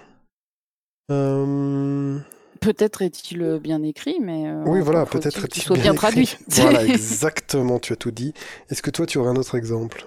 Alors bah moi du coup là je suis devant mes jeux physiques, hein, donc je suis pas devant Steam, mmh. mais déjà devant mes jeux physiques, je dirais euh, moi un jeu que je trouve très bien écrit, mais encore une fois ça, ça n'engage que moi et j'en ai déjà parlé dans ce podcast, c'est Final Fantasy X. Moi, je trouve le scénario de ce jeu euh, super, vraiment. Et pour maintenant l'avoir fait cinq fois, je, je le dis, euh, je, le dis avec force. Voilà, euh, FF10 est très très bien écrit pour moi. Euh, je continue à regarder mes jeux. Moi, j'essaie de sélectionner des trucs cool. Ben, euh, la trilogie Ueda. Hein. Je suis désolée, mais avec en avec très peu de choses, ces jeux racontent des émotions euh, et des histoires qui sont cachées derrière ces émotions et derrière euh, les, les, les, mystères qui sont, euh, qui sont super en fait. voilà, enfin moi The Last Guardian, pour moi je chiale ma race. Hein, oui, oui, c'est un truc qu'il faut on l'a, on l'a pas, on l'a pas encore fait sur cette chaîne. Mais tu sais que j'aimerais bien refaire des fois, je fantasme de refaire Shadow of the Colossus avec ma maîtrise du son que j'ai aujourd'hui. Tu Et baby, tu sais très bien qu'on refait Shadow of the Colossus. Oui, bien sûr, mais je refaire un let's play de Shadow of the Colossus sur la chaîne, sur la chaîne. Sur la euh, chaîne ou pas sur la chaîne euh, Oui, euh, pas sur la chaîne, c'est quand on, on fait Shadow of the Colossus. Mais j'ai des envies de Shadow of the Colossus en ce moment. Eh ben, écoute, elles sont réelles et elles sont palpables. Eh ben, eh ben, on se refera ça. On palpera ça tranquillement tous les deux. Carrément peut-être avec la chaîne, mais peut-être pas. Hein. Oui, voilà. Comme on l'a déjà fait une fois sur la chaîne, mais que je trouve le let's play un peu raté à cause de sa, euh, ses niveaux sonores. Ouais, et parce que j'étais super malade aussi. Je m'en rappelle que j'avais la grippe de ouf euh, ah malade, et donc j'avais pas, du tout la pêche. V2 V2, ouais. Je, pense. Mais euh, les commentaires YouTube nous diront peut-être si ça, si ça intéresse du monde. Alors je dirais aussi en jeu bien écrit pour ma part la trilogie Mass Effect. Euh, que moi j'ai adoré et que des gens euh, pourront dire qu'ils n'ont pas aimé je le 3. Je veux toujours faire le 3, je veux toujours faire le 3, je n'ai toujours pas fait le 3, je m'en veux. Euh, il faut que je refasse les Mass Effect que j'aime et que je fais toujours Alors, euh, j'ai appris tout à l'heure, juste avant ce podcast, que Mass Effect, la trilogie, allait ressortir en remaster ah. prochainement, définitive, enfin, oh. J'aimerais bien. donc voilà, ça va ressortir en remaster avec tous les DLC inclus et compagnie. Ça fait plaisir. Donc, du coup, je sais déjà ce que je ferai dans les prochains mois. Je crois eh que ben, ça sort en 2021. Eh ben, le printemps 2021, ce sera l'heure de Mass Effect, peut-être sur cette chaîne, peut-être pas. On verra selon la puissance du PC. Euh, mon PC commence à vieillir, mais voilà. Alors pour moi, un des jeux les mieux écrits du monde, et je terminerai juste sur celui-là, c'est Sanitarium. Voilà, c'est tout ce que j'avais envie de dire à propos de ça. Ah ouais, ouais Sanitarium. Sanitarium, un jeu avec une profondeur de d'écriture euh, complètement dingo-dingue. On parle d'un point and click euh, ah horreur un point and click d'horreur, horreur psychologique beaucoup plus qu'autre chose. Et, euh, et quand on parle d'horreur psychologique, je ne parle pas des fantasmagoria et des choses comme ça, on parle d'un vrai bon jeu. Voilà. Ah ben je sais, je connais pas Fantasmagoria. pour, les gens qui sont un peu connoisseurs, euh, je dis voilà, pour remettre les choses à leur place, on n'est pas sur des vieux FMV machin, on est sur un vrai jeu de point and click maîtrisé qui vaut les autres, qu'on connaît bien, qu'on aime bien. Donc euh, si vous n'avez pas fait Sanitarium, il faut le faire. Voilà. Ouais, je crois que c'est bien dit. Oh. Mais j'ai fini de parler. Alors excusez-moi encore une fois pour ce manque de préparation. Vraiment, je me fustige.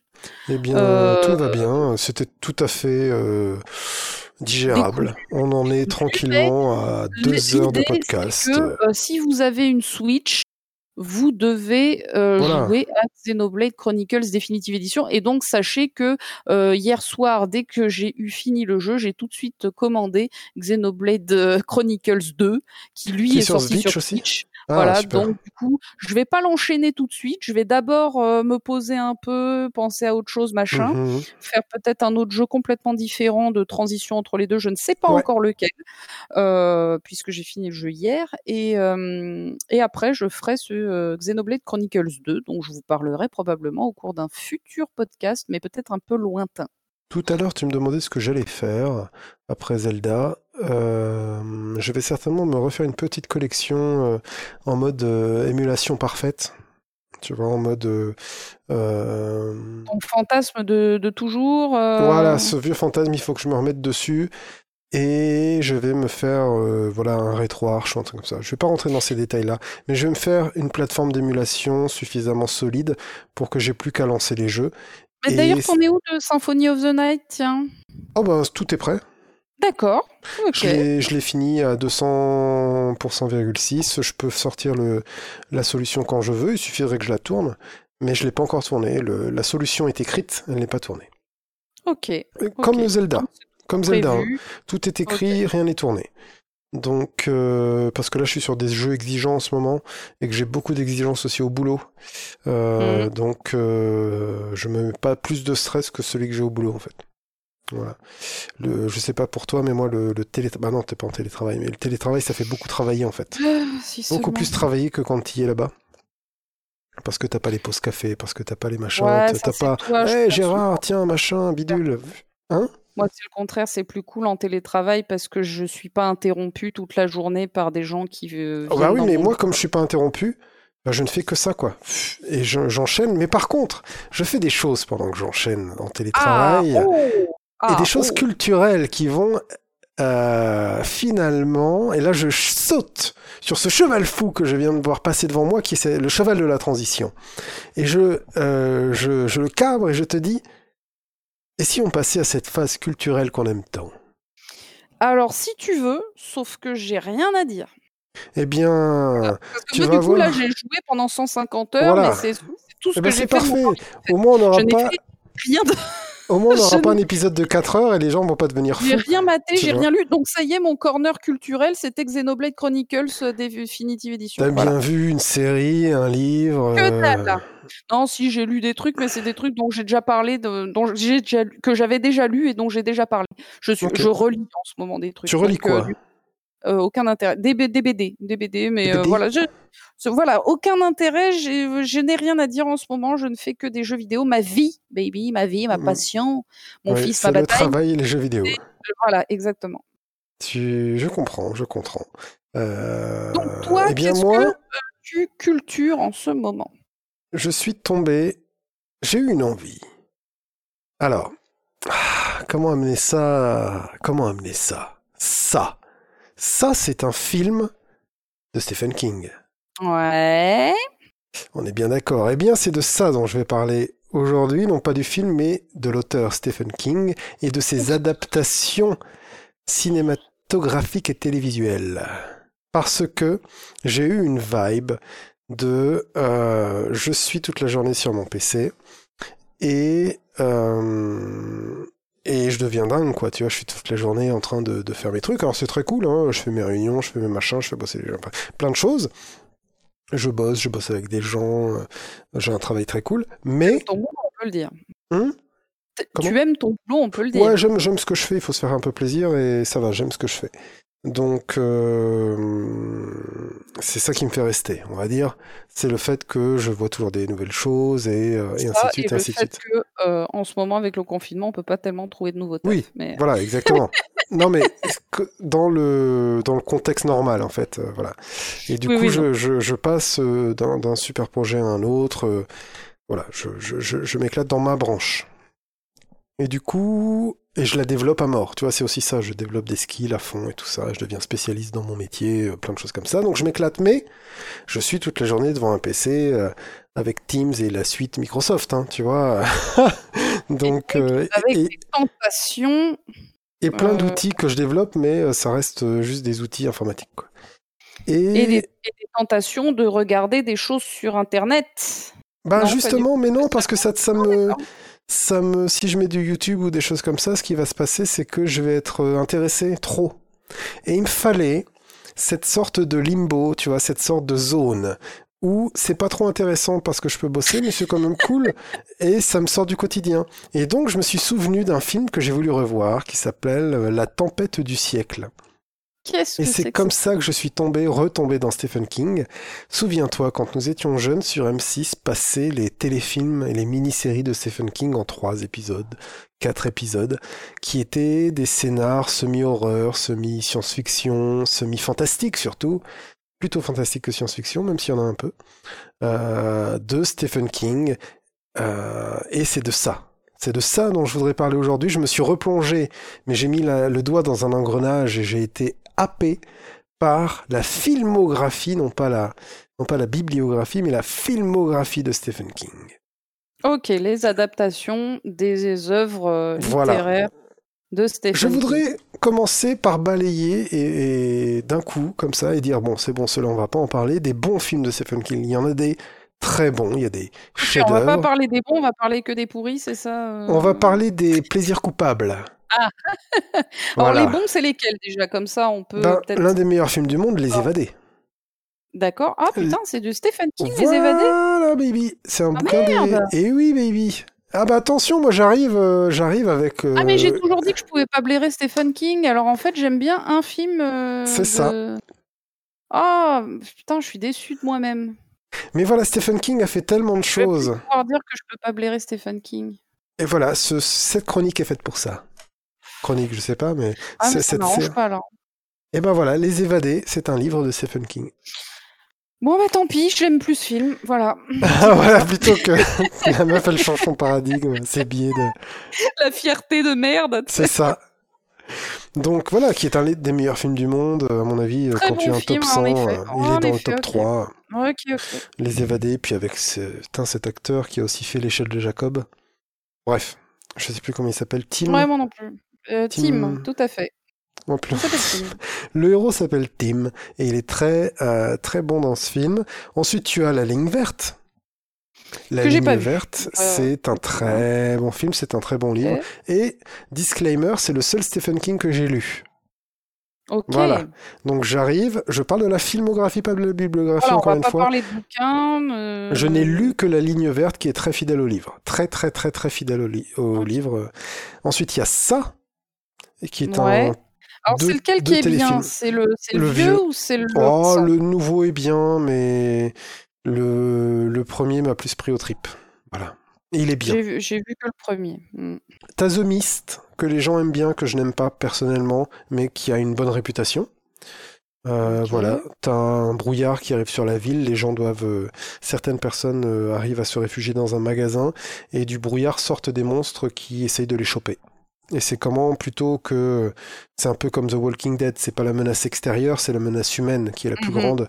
Et donc tu vas avoir la religieuse extrémiste, tu vas avoir le mec qui n'y croit pas, tu vas avoir le héros qui lui, ben euh, regardez, euh, si on arrêtait d'être con, euh, peut-être qu'on survivrait. Et euh, tout le reste du, du cast qui lui dit, ben non, nous on est con, on va pas survivre quand même. Voilà.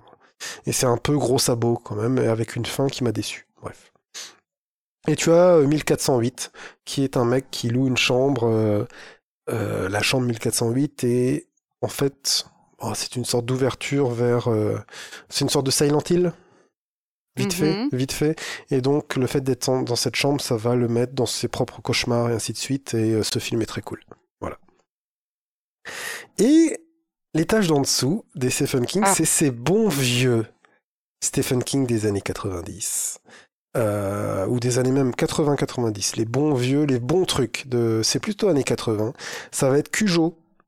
Euh, Cujo, c'est euh, Cujo, c'est l'histoire d'un juste l'histoire d'un chien enragé qui euh, qui attaque une famille. Tu vois? Ça pourrait être une nouvelle de de, Maupassant presque. Tu vois, t'as une une nouvelle de Maupassant comme ça où t'as un chien qui fait peur à des mecs. Eh bien, c'est juste ça. hein. C'est le film, c'est juste une famille, une mère et son enfant surtout qui se défend contre un chien. Euh, t'as les Crypt Show. Creepshow, tu sais, le- la BD qui a donné, euh, Ouais, ouais, ouais. qui a donné cette émission sur M6, et ben c'est deux films à la base euh, no- par, je crois que c'est Rob Zombie ou non, c'est le mec qui avait fait, ah Creepshow, c'est qui? Merde, le réalisateur, le, le, comment il s'appelle? Le, le scénariste de ça, c'est quand même euh, Stephen King, tu vois. D'accord. Donc, euh, donc ouais, c'est plutôt cool. Et j'essaie de voir le réalisateur, c'est George A. Romero. Ah George oui. Romero.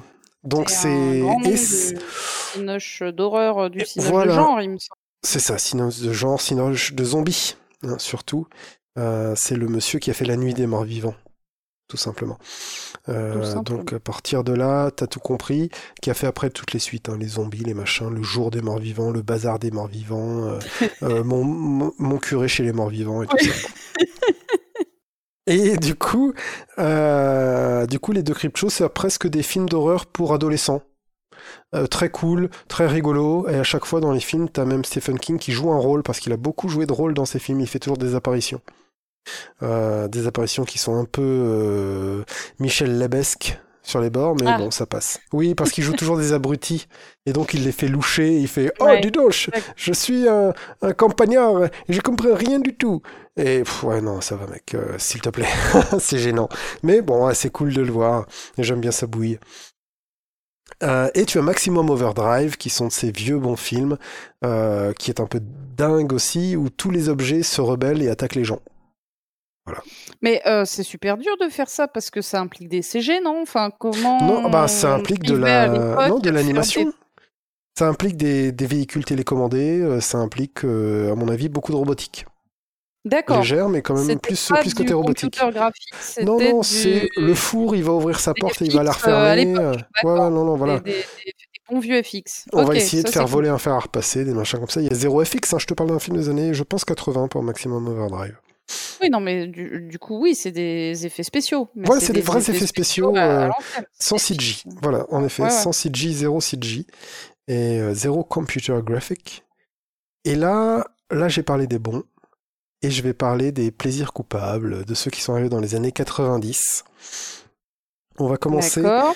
Donc là, on est au- à la- dans la strate numéro 3. Voilà. de- La strate d'en dessous, celle dont les gens ne parlent pas, et pourtant c'est celle qu'ils ont le plus vue, c'est celle qu'ils aiment, tu vois. C'est celle de ces films et de ces téléséries infinies, où les mecs ils font des films infinis, qui durent des heures, pour raconter ce qui pourrait tenir dans une nouvelle en écriture. Alors, parce que voilà, moi, je voudrais faire une micro-parenthèse. J'ai juste lu un début de roman de Stephen King quand j'étais ado. Ouais. Je ne me rappelle plus comment il s'appelle, c'est un prénom de meuf. C'est tout ce que je sais. Euh, Carrie? Non, non, non, parce que ça, je m'en serais rappelé quand même. Mhm. Peut-être un, ou un, un prénom, de un nom de patelin. Bon, bref, on s'en fout. Euh, J'ai dû tenir 200 pages et Ouais. euh, il ne s'était absolument rien passé. c'est très Stephen King. que de l'ambiance dans le patelin, tu vois. Alors, Donc euh, des endroits bizarres, des gens glauques, euh, des gens bizarres, des endroits glauques. Et en fait, 200 pages plus tard, il ne s'était toujours rien passé. Donc j'ai fermé le bouquin et j'ai dit OK, je déteste Stephen King et je détesterai Voilà. ses films. et Stephen King, il peut écrire des sauf les 2000 évadés. pages. Il peut écrire 2000 pages pour rien dire. Le fléau est beaucoup comme ça, des choses comme ça. Et je vais rajouter dans les, dans les grands films de... Parce que j'y ai pensé, dans les bons films de Stephen King, tu as Misery.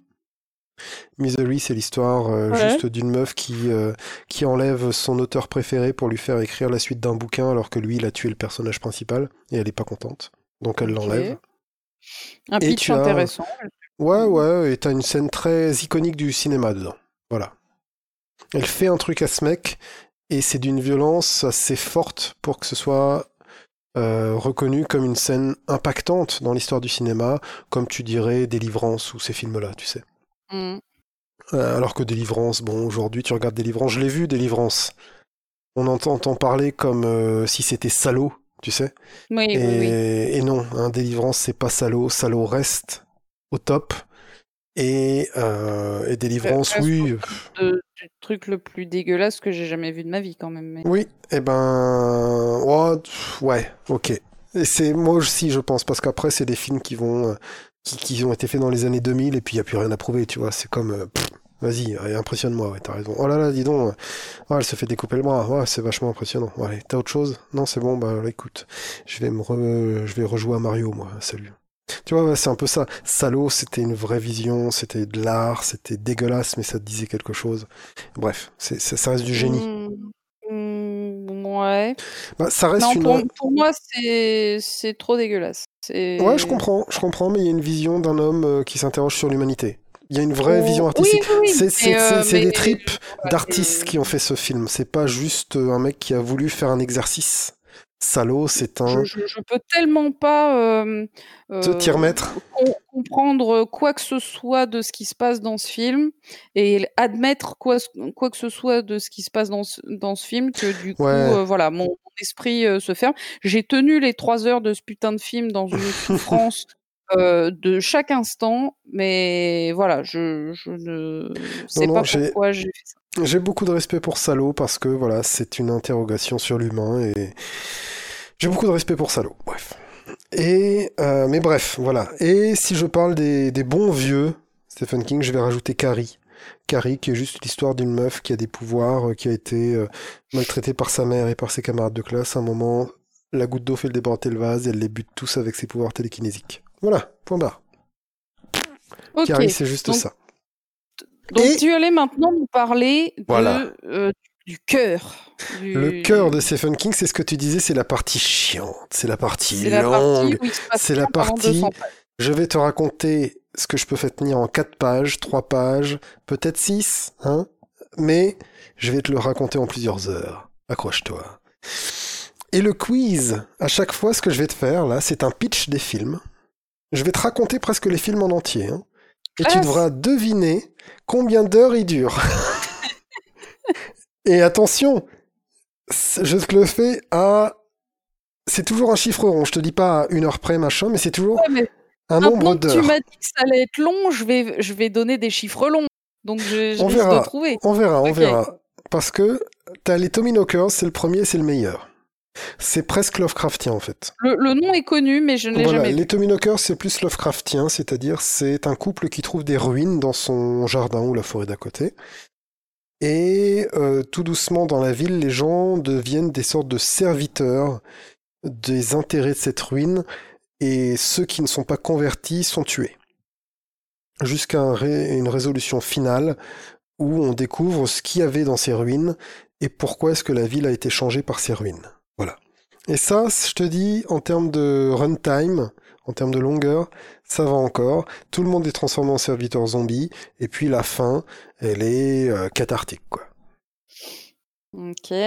Combien de temps ça peut durer ça? Je te dis juste, voilà, t'as des villes, t'as beaucoup de personnages parce que c'est choral. Un film de Stephen King, c'est un film choral avec plein de personnages et c'est comme ça qu'il arrive à faire durer les films, c'est-à-dire il Mais va faire l'arc le- d'un tel, l'arc d'un tel, l'arc il d'un aurait tel. dû écrire des séries télé, euh, pas, pas des films. Bah, c'est Enfin, presque pas- des pas séries télé. Si, ça c'est des séries voilà. télé, mais qu'on va euh, avoir comme mini-série, mini-série de téléfilm plutôt. Voilà, ça va être plus dans le téléfilm diffusé trois fois de suite, ou dans un week-end, ou les samedis de l'angoisse, ou les jeudis de l'angoisse, je sais plus ce que c'était, tu vois. Et donc juste ça, vas-y, c'est l'entre, c'est l'entremets, c'est le début. euh, les Tommyknockers, euh, combien de temps ça peut durer? Juste voilà, cette histoire que je t'ai dit, une ville, le shérif, le, le vendeur de légumes, le machin, le truc. Chacun, Ouais, de toute façon, chacun, la meuf bonne, le postier, tout ça, ils vont chacun avoir leur arc, et ils vont chacun devenir quelque chose. Euh, la vendeuse quincaillerie. Euh, Mais du coup, oui, présenté comme ça, ça doit être super long. euh, si c'est une mini-série. Celui-là, c'était encore assez court pour ce genre-là. Ok. Parce que là, je le voyais bien, genre en six épisodes, là, vu ce que tu me. Ouais, alors non, pas à ce point-là. Il est en un épi- Justement, il n'y a qu'un film. Voilà, je peux peut-être. Il Ah bah n'y a qu'un vois, film. je suis, je suis désarçonnée parce qu'en un seul film. Combien de temps euh, max tu dirais qu'elle peut durer un film? Un film, pour moi, le maximum, c'est 3h30. C'est euh, les. Celui-là, il fait 3 heures. Putain. 3 heures. Ensuite, tu as, et là je te l'ai fait un peu par ordre euh, chronologique. Ensuite, tu as Le Fléau, qui est un nom connu chez Stephen King. Euh, un virus ravage le monde, et les survivants, je, te- je l'ai écrit tout ça, j'ai écrit des pages entières pour ce, podcast. un- un virus ravage le monde et les survivants se euh, scindent en deux groupes. Le virus, vraiment, il fait 99% de la population et tout le monde se retrouve dans le Maine ou dans le Nevada, enfin dans un de ces, ces trucs à moitié désertiques là-bas. Le Maine n'est pas du tout désertique, donc je dis n'importe quoi. Mais voilà, dans, dans un de ces... Voilà, ça doit être une sorte de Nevada ou d'Arizona où ils se retrouvent. Et ils se retrouvent en deux groupes, les- méchants et les gentils. Les gentils, ils reçoivent en rêve la vision d'une vieille dame et ils savent où elle habite, donc ils vont la rejoindre. Et cette femme communique avec Dieu. Ok. Le fléau. Mhm. Mais le fléau, de l'autre côté, en fait, il a été amené par un mec, qui est le méchant du film, qui lui fait une sorte... euh, à Vegas. Bah tiens, c'est à Vegas en plus. Voilà. En fait, c'est à Vegas que ça se passe. Et, euh, et à Vegas, il fait une nouvelle civilisation, mais avec lui, euh, une nouvelle ville, quoi, avec lui qui fait une sorte de loi martiale, et lui, c'est un démon, en fait, hein, une sorte de démon de l'apocalypse. Et, et les gentils essayent d'aller tuer ce grand méchant. Et je spoil la fin, hein, là je vais tout spoiler, je m'en fous. À la fin, qui sait qui fait quoi? C'est Dieu qui résout les problèmes. Ah ouais. C'est- C'est Dieu qui fait une intervention divine, une pure intervention divine, avec sa main. Attention, hein. il fait une intervention divine, et tout ce que les gentils ont fait n'a servi à rien, tout ce que les méchants ont fait n'a servi à rien. C'est Dieu qui amène une bombe atomique et qui l'a fait exploser dans la ville, en sacrifiant des gentils qui étaient là, et qui étaient là pour être Sympa. sacrifiés. Parce que c'est Dieu et que ses voix sont impénétrables. Eh ben, j'ai pas du tout envie de voir ce film. Mais alors, Et euh, donc, et donc juste toi, ça. tu t'es retapé ces films-là, c'est ça En qu'on est, on est bien d'accord que c'est ce que tu essayes de nous dire depuis tout à l'heure. Tu tout ça, je les ai vus. Tout ça, je les ai vus. Tout ça, je les ai vus en entier. Tout ce dont je vais parler, je les ai vus en entier. Bon et là, même un ça, peu plus que ce que je vais en parler. ça a l'air euh, aussi très confus, mais moins. Voilà, chaque personnage gentil a son, à son Ah, voyage. si euh, encore, ouais. putain. Il y a trois épisodes. Donc oui, ça va faire encore trois heures. euh, Six. Waouh, Six heures. waouh. Je l'ai regardé en deux jours. Parce que c'est des films que j'arrête dès que j'ai un truc, euh, une réunion, un truc où je dois vraiment me concentrer. Donc Dès voilà, c'est vraiment le côté ouais, voilà. téléfilm. euh. ah bah non, faut pas que je dorme, c'est ma journée de travail. Et attention. Le prochain, donc là le fléau, l'intervention divine, je pourrais en parler juste ça a après. l'air horrible. Comme on va avoir un peu de temps, peut-être je parlerai de, de, de cette invention divine et de ce que j'en pense. Non pas en côté anti-religion, mais dans le côté narratif et euh, littérature et comment on fait une histoire. Ensuite, il y a les langoliers. Qui... Là, je te parle que des noms très connus. hein. Ouais, ouais, les- c'est pareil. hein, tous ces noms, je les connais, mais euh, Les langoliers, c'est le plus court de tous dans le résumé. Un groupe se réveille dans un avion. Et ils sont tout seuls. Euh, tout ce qui reste des autres passagers, c'est leurs vêtements et certains effets. Un pacemaker, euh, un chapeau, euh, des bijoux, des montres, des machins. Et ils se rendent compte que ceux qui dormaient, à un moment, ils se réveillent. En fait, tiens, les autres, les autres ont tous disparu. Ils atterrissent dans un aéroport parce que le pilote, il y avait encore un pilote vaillant le, dans le bazar. Ensuite, ils se rendent compte juste qu'ils sont dans le passé. Voilà, et c'est ça qui, leur est arrivé. Ils ont été happés dans le passé et qu'il y a des monstres qui sont ces langoliers qui dévorent le passé, en fait. Et que donc ils doivent se barrer et essayer de retourner dans le présent. Et puis heureusement, ils trouvent très vite la solution pour, enfin, ils trouvent la solution pour retourner dans le présent. Ils reviennent dans le présent et tout va mieux grâce à un sacrifice, parce qu'il faut un sacrifice, parce qu'on est dans Stephen King. Si t'as pas un Jésus dans Stephen King, tu, tu, Mhm. peux, tu peux pas avancer. Que ce soit, même, même dans la ligne verte, euh, il en faut un, quoi. mais si les coup- mecs, ils- si les, les méchants, ils bouffent le passé, il y a plus de présent. C'est pas des méchants. C'est que, une fois que le passé, en fait, le voyage temporel, tu peux pas le faire dans cette histoire-là, parce qu'une fois que t'es dans le passé, t'es dans quelque chose qui n'existe plus. Et donc, la bière n'a pas de goût, euh, la bière ne fait pas de bulles, les choses n'ont pas de goût, il n'y a pas de vent, il n'y a pas de bruit. Euh, quand tu parles et que tu es censé être dans une pièce qui résonne, elle résonne pas. Tu vois?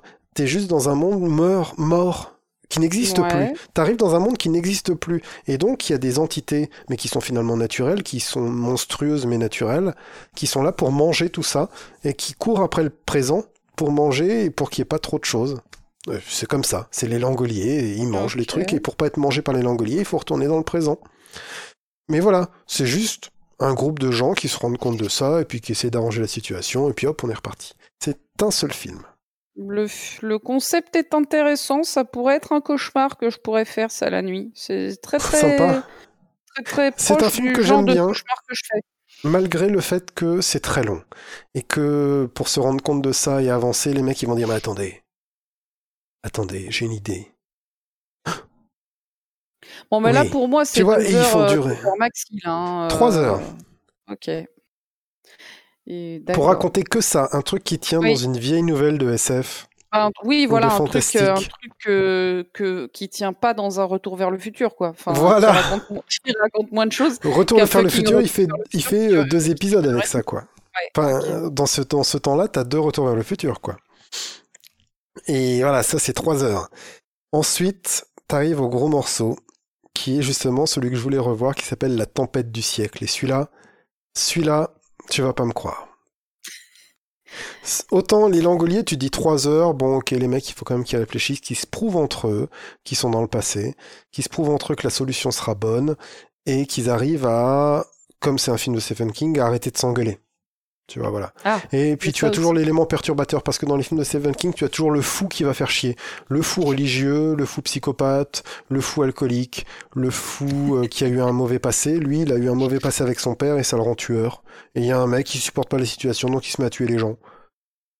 mais, Ah, d'accord. mais, mais, le fait qu'il existe, ça a été prévu par Dieu. Parce que, euh, ben, il va retarder les langoliers en devenant fou. Il va te manger les langoliers pendant que les autres, ils arrivent à, à décoller. Donc, donc Dieu avait prévu, euh, Mais il y a toujours Dieu, un en truc fait, pour du lui. coup, dans, dans les bah, bouquins. bah, Stephen King, c'est son défaut, c'est qu'il est trop croyant, en fait, dans sa narration. Mais je vais y revenir.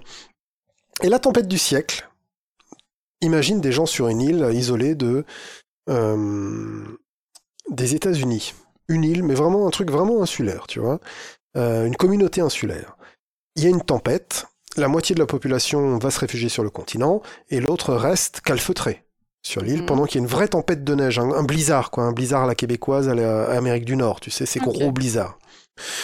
Pendant ce gros blizzard, il y a un démon qui arrive et qui exige qu'on lui donne l'un des enfants de l'île, sinon tout le monde va mourir.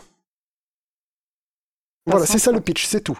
Et, et donc, est-ce qu'ils vont lui donner, est-ce qu'ils vont pas lui donner euh, Comment est-ce qu'il prouve ses pouvoirs, machin euh, Voilà, il arrive. Bonjour, je m'appelle André Linoge.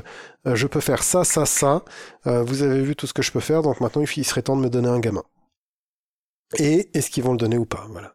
Combien de temps ça peut durer un truc aussi simple? Bah, C'est-à-dire que je je sais pas si est-ce qu'ils vont le donner, c'est la fin du film. C'est la fin du la- film. C'est la fin du film quand il décide. Ok, ok. Il décide et c'est la Euh, fin du film, mais vraiment plim ploum. Ouais, donc, euh, donc pour moi là c'est une heure et demie euh, parce qu'on a dit que c'était un film. Voilà, 5 heures. Ok, je, je me casse. J'arrête j'arrête le le podcast. 3 épisodes d'une heure 40. Alors qu'est-ce qui justifie ça? Enfin, est-ce que quelque chose justifie ça? Eh ben, Est-ce en que fait, est-ce qu'une ambiance Est-ce que il y a une ambiance où ce André Linoge, il n'arrête pas, sans demander quoi que ce soit, de faire des calamités aux gens ou de tuer des gens. Et à chaque fois qu'il tue quelqu'un, avant qu'il, que cette personne ne meure, elle lui fait écrire dans son propre sang, ou avec une machine à écrire, ou avec des choses comme ça, Donnez-moi ce que je veux et je partirai. Et les gens écrivent ça. Et les gens disent Putain, mais qu'est-ce qu'il veut? Qu'est-ce qu'il veut? Qu'est-ce qu'il veut? Et ça, c'est limite les deux premiers épisodes. C'est les trois premières heures, quoi. Le mec, il dit Donnez-moi ce que je veux et je m'en vais. Il Mais tue des gens à la file, mais il dit pas ce qu'il veut. Et moi, je devenais dingue. Je leur dis Mais putain, mais dis-leur ce que tu veux Et ça me, presque, ça me déconcentrait du boulot parce que je me disais Mais putain, mais tu vas lui dire, ça n'a pas de sens ce que tu es en train de faire. je, je veux bien le croire, oui, c'est complètement con.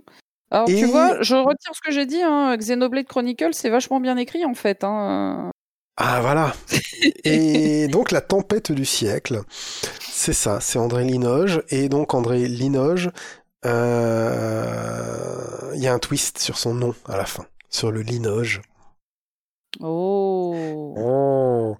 Et Oui, parce que je trouvais ça vraiment très bizarre, Linoge. J'allais te demander comment ça s'écrit et tout ça, et qu'est-ce que, what the fuck, de Ouais, quel, bah, quel, euh, L-I-N-O-G-E. D'accord. Et j'allais te demander. Enfin, tu vois, ça me, ça m'intriguait depuis tout à l'heure. Je me disais, attends, c'est super bizarre quand même comme nom. C'est pas du tout américain.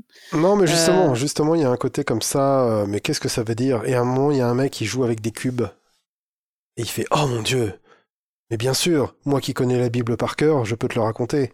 Et donc, il dit euh, Pourquoi est-ce que Linoge, euh, c'est important dans la Bible? Voilà. D'accord. Il y a beaucoup de personnages qui connaissent la Bible par cœur dans les, dans les romans, de- dans les films de Stephen King aussi, qui peuvent te citer. Oui, euh, on- ils vont tomber sur euh, Jean 2, euh, 2.28. Ah oui, ah oui, bien sûr. Et ils y allèrent. oui. Tu vois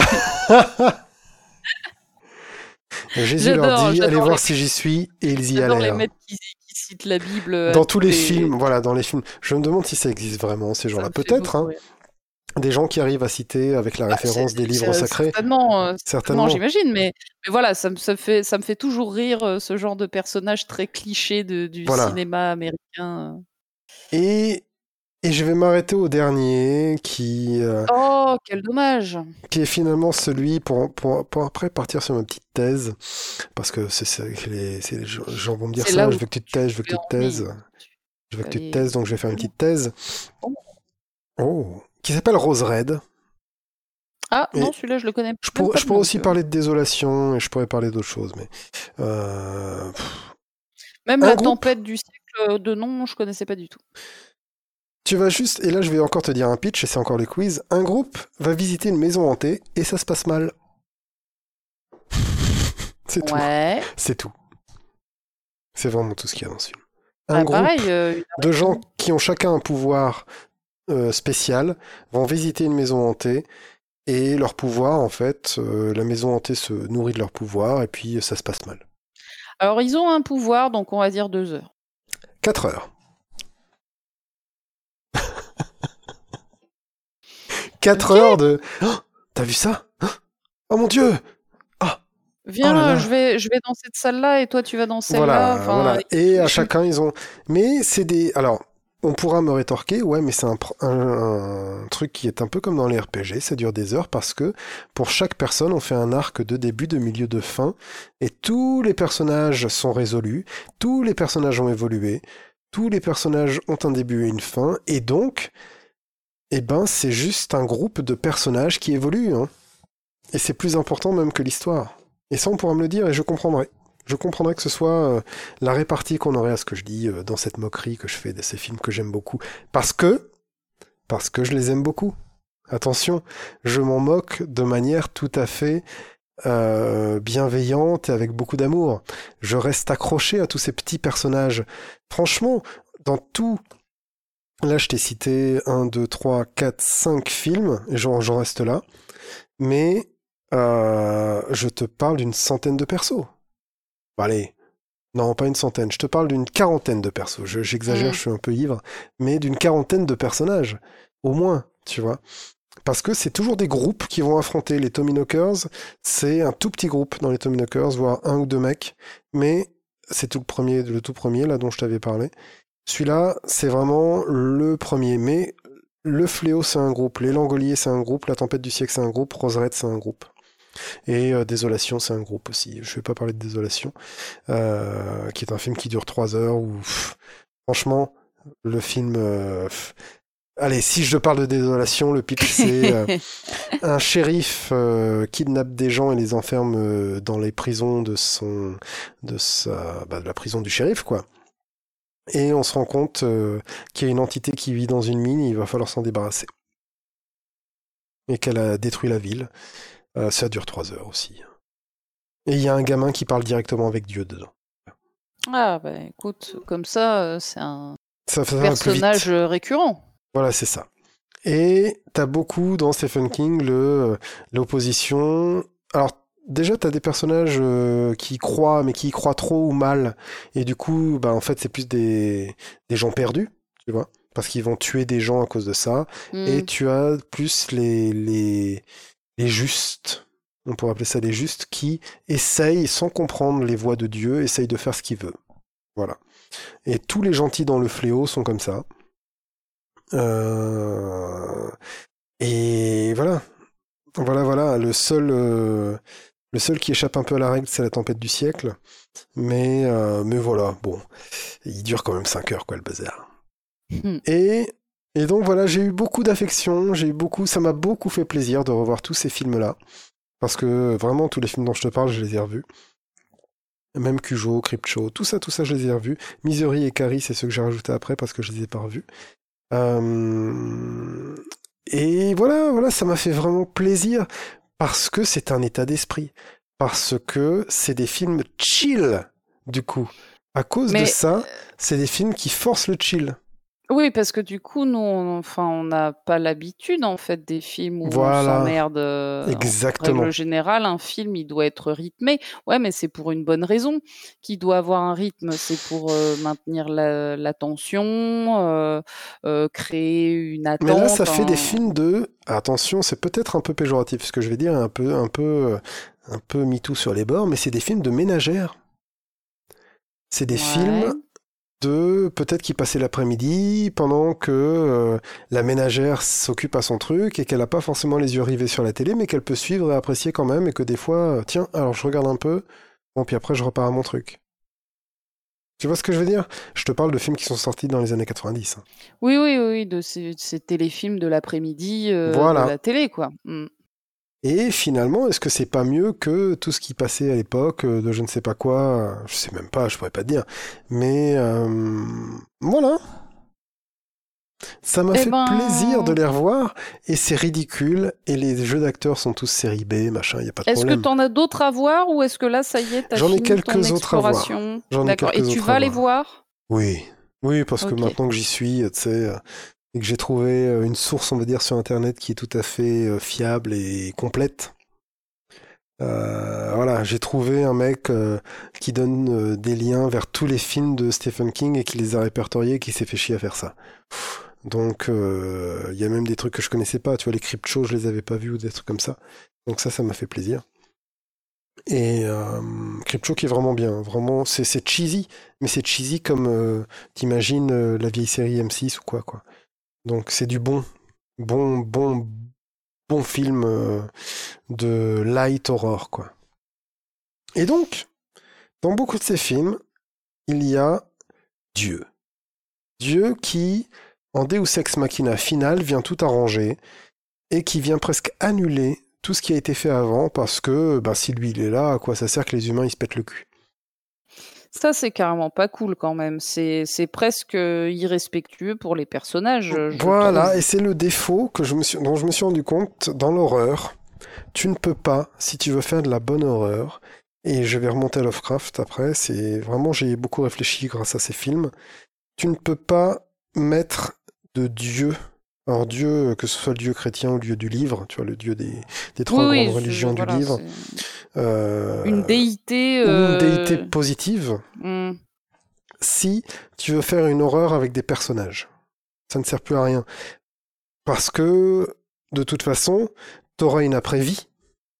Et si t'as une après-vie, ben, euh, pff, le mec, il peut bien se sacrifier. euh, et lui, il va aller au paradis, que ça nous la fout. Tu vois ce que je veux dire? Et c'est un peu ça le- la promesse d'une religion, d'ailleurs. Mais je veux pas faire de, de procès des religions, tu vois. Je dis juste que dans une narration, les enjeux ne sont pas les mêmes. Oui, si on veut qu'il y ait des enjeux qui soient forts pour les personnages, il faut, euh, C'est ça. Dans faut la qu'ils soient maîtres de leur destin et, euh, et qu'ils portent les conséquences de leurs actes et que leurs actes aient des conséquences. Exactement. Dans la vie, on peut se dire que euh, il y a un paradis après, et que si je suis gentil, j'irai au paradis, mais c'est un pari. Ça reste un pari, même si tu as une foi énorme et que tu t'es euh, prouvé, euh, vraiment dans ta vie, tu t'es prouvé que tu avais raison de croire. Il y a des gens qui, qui pensent ça. Eh bien, en mourant, il y a quand même peut-être ce doute, ce doute qui fait que est-ce qu'il y aura le paradis ou pas? Voilà. Mais dans ces narrations de romans et de séries, télé ou de, télé, de télévision, de, de cinéma, tu n'as pas le doute. Puisque il y a le miracle qui apparaît devant toi, parce qu'il y a la mise en scène, Mm. parce qu'il y a le personnage qui dit bah non, c'est Dieu, euh, calmez-vous, euh, Dieu est là, je sais pas quoi. Tu vois, c'est même plus fort que, que dans la vie pour ces pauvres personnages qui, qui vont se sacrifier, dont on sait qu'ils vont être euh, récompensés après. Oui. même après la mort, et que du coup leur mort n'est pas impactante. Oui, euh, c'est presque le meilleur qui les attend après. Euh, voilà, c'est ça. Ils se seront sacrifiés, donc euh, ils seront. C'est ça, c'était un mauvais moment à passer. Oui. Là où, et donc je reviens à, à ce qui pourrait être la base de l'horreur moderne. En... Allez, attention, je vais faire un gros raccourci, mais si on prend Lovecraft comme base de l'horreur moderne, ce qui est vrai et en même temps il y a eu beaucoup de choses, tu vois, ce serait, je sais pas moi, comme dire que euh, les seules pâtes qui existent, c'est les pâtes carbonara, tu vois. Oui, c'est une ou les spaghettis bolognaises. Voilà, oui, les spaghettis bolognaises c'est bon et c'est une base, mais il n'y a pas que ça euh, qui fait la beauté des pâtes. Eh ben Lovecraft c'est un peu pareil. Lovecraft c'est un très très gros classique, mais il n'y a pas que ça. Et du coup, dans un Lovecraft, tu n'as aucune, absolument aucune notion de Dieu qui va intervenir ou de déité de, euh, de grands dieux anciens qui seraient euh, autre chose qu'un truc euh, maléfique, en tout cas pour, enfin vu comme maléfique par l'humanité, vu que l'humanité n'a aucun poids et que quand t'es un héros Lovecraftien, tu t'en prends plein la gueule pour pas un rond, tu deviens dingue ou tu décèdes. Voilà, terminé, parce qu'il n'y a pas de sauveur cosmique. Tu vois? Et ce mm-hmm. qui s'est passé à l'époque, c'est que, et c'est un des trucs les plus cool qui est arrivé dans la littérature et qui nous a donné après euh, Batman, Spider-Man et tout ça, c'est que il y a des gens qui ont écrit sur le mythe Lovecraftien pendant qu'il était vivant ou juste après sa mort. Tu vois Et le truc a été enrichi, enrichi, enrichi, et les gens ont fait du Cthulhu, ont fait du machin, ont fait du truc, euh, juste pour enrichir le mythe, comme on dirait, comme on dirait aujourd'hui les comics, avec euh, chacun sa version de Batman, et puis c'est cool, tu vois. Et c'est pour moi l'un des précurseurs quoi de ça. Si on parle pas de gens qui prennent des trucs antiques, tu vois, euh, on va écrire un livre sur euh, euh, je ne sais pas quel héros antique et puis on va un peu faire des fables avec sur notre société ou je ne sais quoi, voilà. tu vois, genre merde. Ah, j'ai pas d'exemple en tête, j'arrive pas à la retrouver, mais il y a beaucoup d'auteurs français qui ont fait du, faux mythologique comme ça. Oui, euh, Anouilh. Voilà, c'est ça, c'est ça. Et même, je pense... Euh, euh, ah Le mec qui a écrit l'écran... Camus. Camus a fait des, pièces comme ça aussi, je crois. Et donc voilà.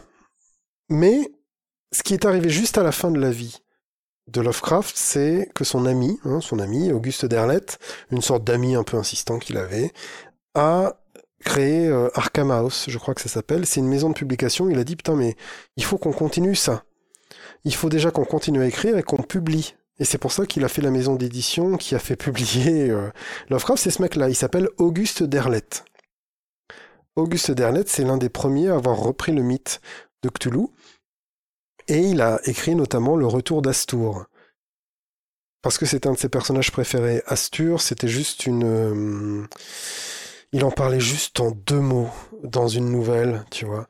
Genre dans celui qui chuchotait dans les ténèbres, il y avait Lovecraft qui disait euh, Astur et puis machin et puis truc et puis bazar, qui était juste en fait pour lui, comme c'est un monde très littéraire, c'était une référence à un bouquin qu'avait écrit un autre mec qu'il aimait bien, et donc il a cité des, des choses de ce bouquin comme si c'était des trucs un peu mystiques, tu vois. Et ce bouquin même, c'est Le Roi Jaune, le roi jaune, il en parle dans celui qui chuchotait mm. dans les ténèbres, il cite Astur. Et Auguste Derleth, derrière, il a dit, bon, bah, je vais, je vais prendre ce mot, Astur, et je vais en faire toute une mythologie. Et il en a fait le frère de Cthulhu.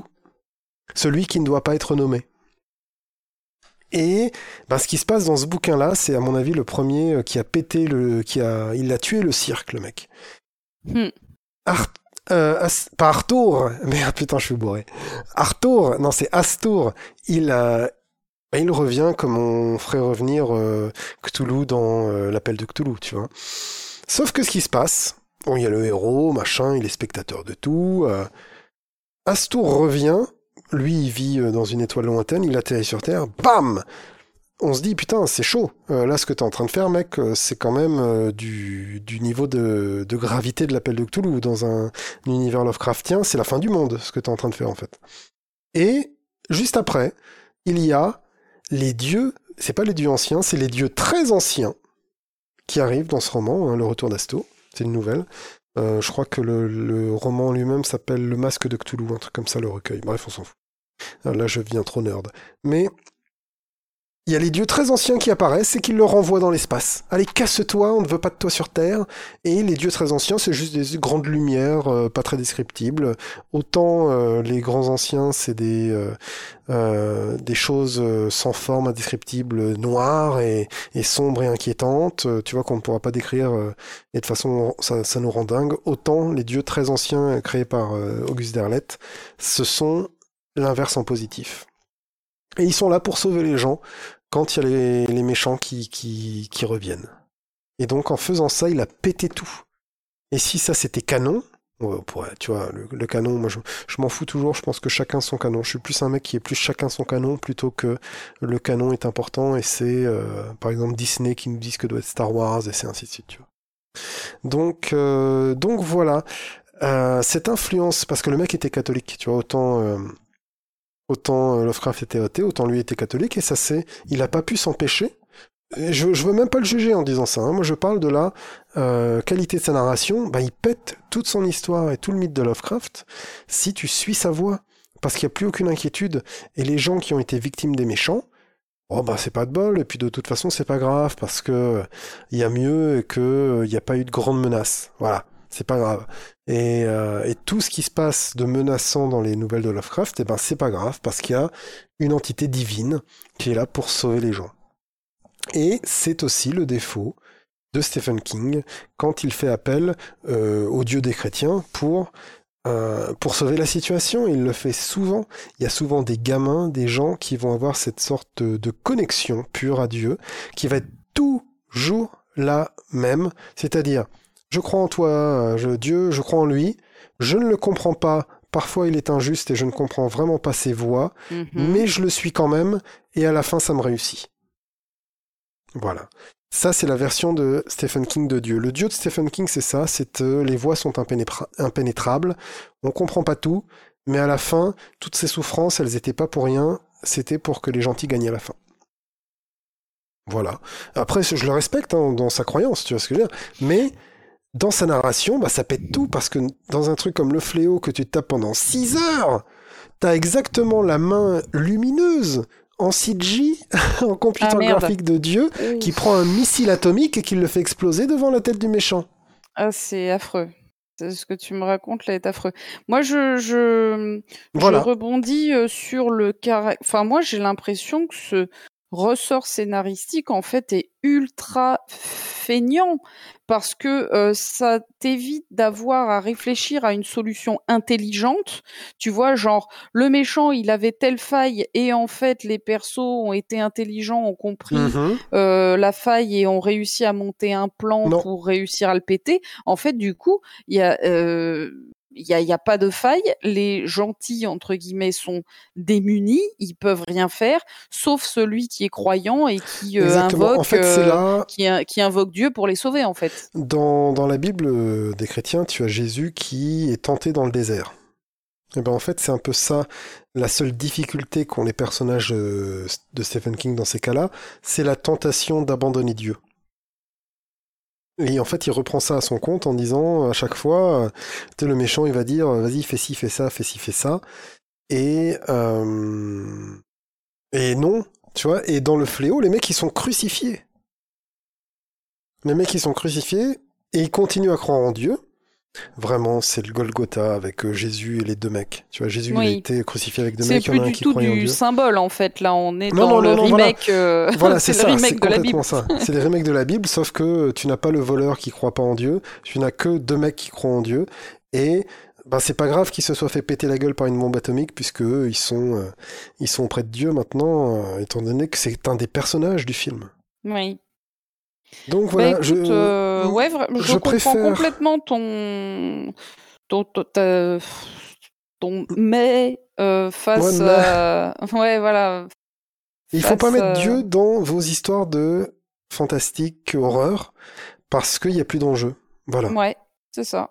Tout simplement. Tu pourrais très bien faire. Il n'y a pas besoin de réfléchir à un scénar intelligent. Mhm. Euh, il n'y a pas besoin de concevoir des personnages. Euh, Enfin ouais, non, c'est pour moi effectivement, ça casse tout intérêt à l'histoire et ça vient invalider tout ce qui s'est passé auparavant. Exact, rien ne sert à rien. Voilà.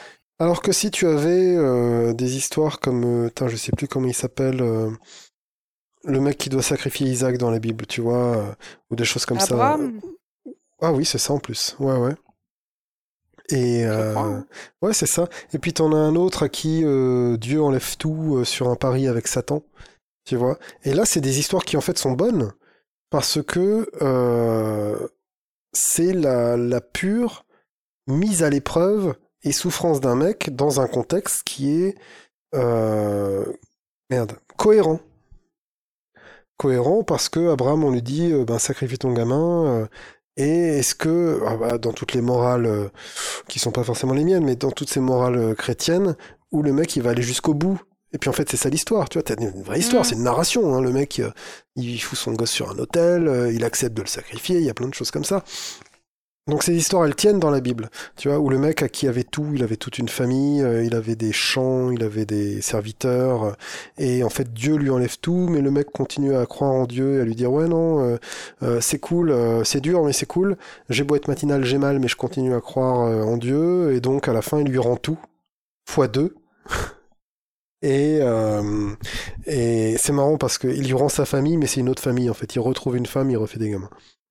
Mais euh, et du coup, bon bah ça va, ça va. Mais t'as cru, donc c'est cool. Et tu vois, dans cette narration biblique, c'est normal. Mais quand les gens étaient comme Derleth, comme Stephen King, euh, comme King et Derleth, voilà, quand ils ont été élevés là-dedans à fond, eh ben, ça transparaît dans quelque chose qui n'est plus cohérent. Euh, Bah ouais. qui est finalement cette horreur qui doit être euh, toute seule.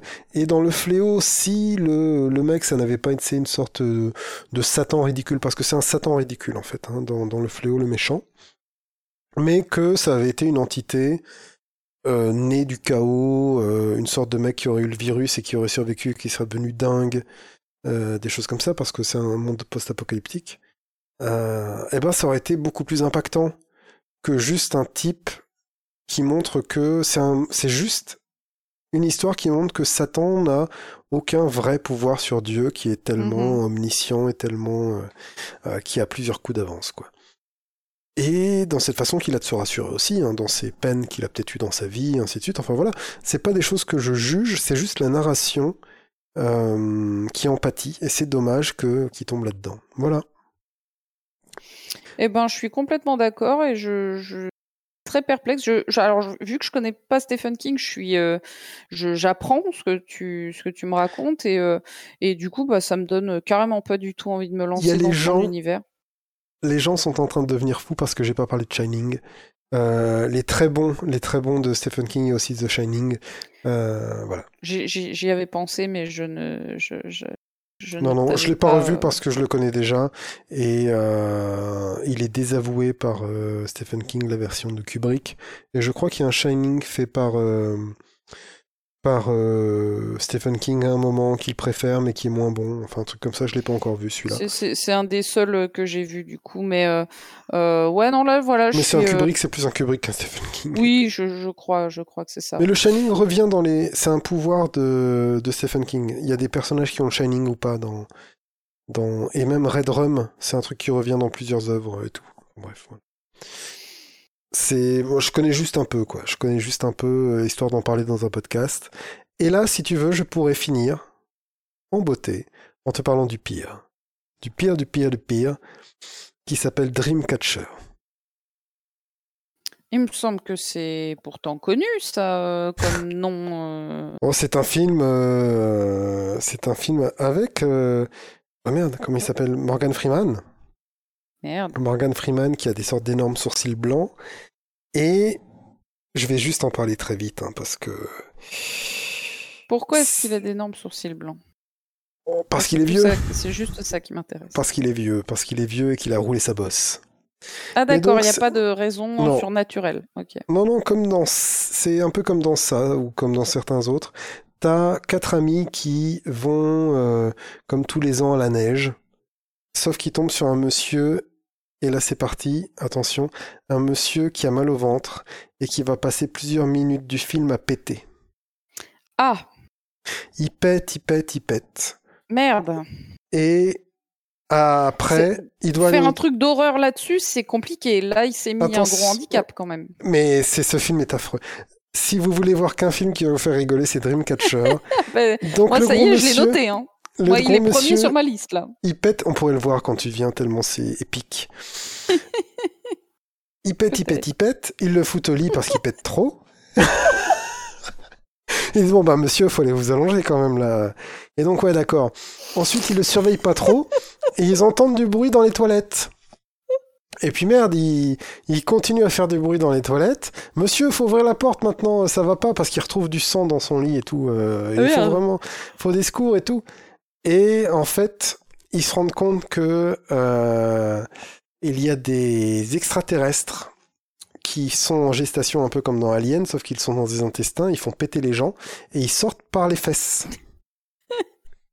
Et donc tu as un gros plan sur les fesses Mais de ce ne, me- monsieur. ne me, ne me spoil pas, on va le mater, euh, baby. euh, le Et ça rendez-vous est pris. continue, et ça continue, et ça continue avec des aliens des fesses contre les gentils.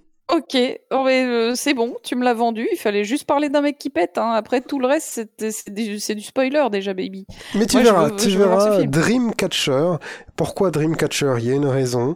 Pourquoi euh, Et donc voilà, il y a encore un gamin avec des pouvoirs, il y a encore euh, un groupe avec des pouvoirs au final, qui vont essayer de se battre contre un méchant. euh, et ils vont gagner sans trop savoir pourquoi. Comme d'hab. Comme d'hab. Ça, c'est comme d'hab. Les euh, gentils qui gagnent sans trop savoir pourquoi, de toute façon, c'est Stephen King. Je suis emballé. Et c'est le, par contre, Dreamcatcher, ça, c'est le pire. C'est le pire, c'est le pire. Ouais, mais de, pas- tous ceux, de, tout- de ceux que t'as pitché, c'est celui qui m'emballe le plus. Je, Mais bien je comprends pas pourquoi. Je sais pas pourquoi, vraiment. Mais quand, quand moi j'ai revu ce film avec un plaisir de J'ai nanar. j'ai toujours été sensible aux problèmes intestinaux et je pense que Non, mais bien sûr, euh, qui- qui- j'ai besoin de j'ai besoin de tous voir les ce deux film. des, des, des, des, des- torturés des intestins, eh bien, euh, oui, Peut-être que je vais comprendre mieux ma santé après avoir vu ce film. non, non, non, non, non, non. Non? Bon, Non. D'accord. Tu auras juste vu euh, des choses, euh, Des sourcils et des proutes. ouais, et des, C'est pas des souris et des hommes, c'est. euh, et puis des personnages ridicules, et puis, euh, Ouais, non, mais non, non, dis pas trop, dis pas trop. Garde-le, garde-le au chaud. bien sûr, bien sûr. Et pourtant, ça se passe dans la neige, voilà. Moi, je dis soirée nanar. Est-ce que c'est un nanar? C'est, ah, c'est un nanar, et le, il y a un youtubeur connu qui s'appelle euh, le Fossoyeur de film, qui Oui, a dit le- que les nanars étaient morts. The One. Ouais, ouais. Aujourd'hui, les nanars sont morts, il a raison. Et il parle d'un film, et je sais plus lequel c'est. Tu vois, il parle d'un film pendant assez longtemps en disant est-ce que c'est un nanar, est-ce que c'est pas un Gods nanar of Egypt. Oui, J'ai vu cette exactement. Et à la fin, il dit juste, mais il le dit comme un P sur la glace, quoi. Il le glisse comme ça. En fait, le dernier nanar, c'était Dreamcatcher. Et là, mes yeux se sont illuminés parce que je connaissais déjà le film. Voilà, Euh, je fais partie de ces pervers qui connaissaient déjà Dreamcatcher, et euh, mais qui connaissent aussi euh, Dracula 2000 et euh, et le film avec les gros lézards là. Dracula 3000, tu veux dire Parce que 3000. Dracula 2000, il était Ouais. nul. Hein. Ouais, Parce que ça existe Dracula aussi, tu te 2000. rappelles. Ouais, hein. Dracula merde. 2000, il était nul. Mais Dracula 3000, C'est Dracula chef-d'œuvre. 3000, c'est un, c'est ce chef-d'œuvre. Bah, c'est du niveau, mais encore, il y a d'autres saveurs. Voilà, il y a d'autres saveurs. j'ai cru comprendre, oui. J'ai cru comprendre qu'il y avait d'autres odeurs, en tout cas. L'île des Komodo là. Oui, Voilà, ça aussi c'est des nanars. évidemment. L'île des Komodo géants, ça c'est un mosquito, c'est un nanar. Voilà, ça fait partie de cette dernière vague de nanars et je pense que Ok, ben soirée nanar, baby. Ça fait trop longtemps qu'on s'est pas fait une soirée nanar. Ouais. Pourquoi est-ce que pourquoi est-ce que Dreamcatcher c'est le point d'orgue. Parce que Dreamcatcher l'a voulu. Dreamcatcher est allé à fond dans non, on est sérieux, on fait un film cool, on est une adaptation de Stephen King, les gars, quand même. Euh, c'est sérieux, quoi. Mais c'est aussi nanar que, euh, que François Hollande en rési- en président de la République, quoi. Tu vois, il y a des enjeux qui sont tellement énormes, et en Non, fait, mais ce soir, tu, tu, tu, tu attaques. Ce soir, tu es. Écoute, est-ce que j'ai tort? Ben, je, je, je n'ai pas encore vu Dreamcatcher, je peux pas le comparer au mandat de François Hollande, mais euh, je, je, franchement, je trouve que. Dreamcatcher, tes Dreamcatcher. Dreamcatcher, et là j'en suis à trois roms, donc je peux le dire. Tu vois, ça, tout, ça justifie tout. Boys will be boys. Euh... François Hollande qui essaye d'être sérieux dans une cérémonie militaire. C'est le même niveau. Ok. Voilà. Donc, Moi, je veux juste voir un mec qui fait des proutes. Tu, tu, tu l'auras et tu auras plusieurs minutes.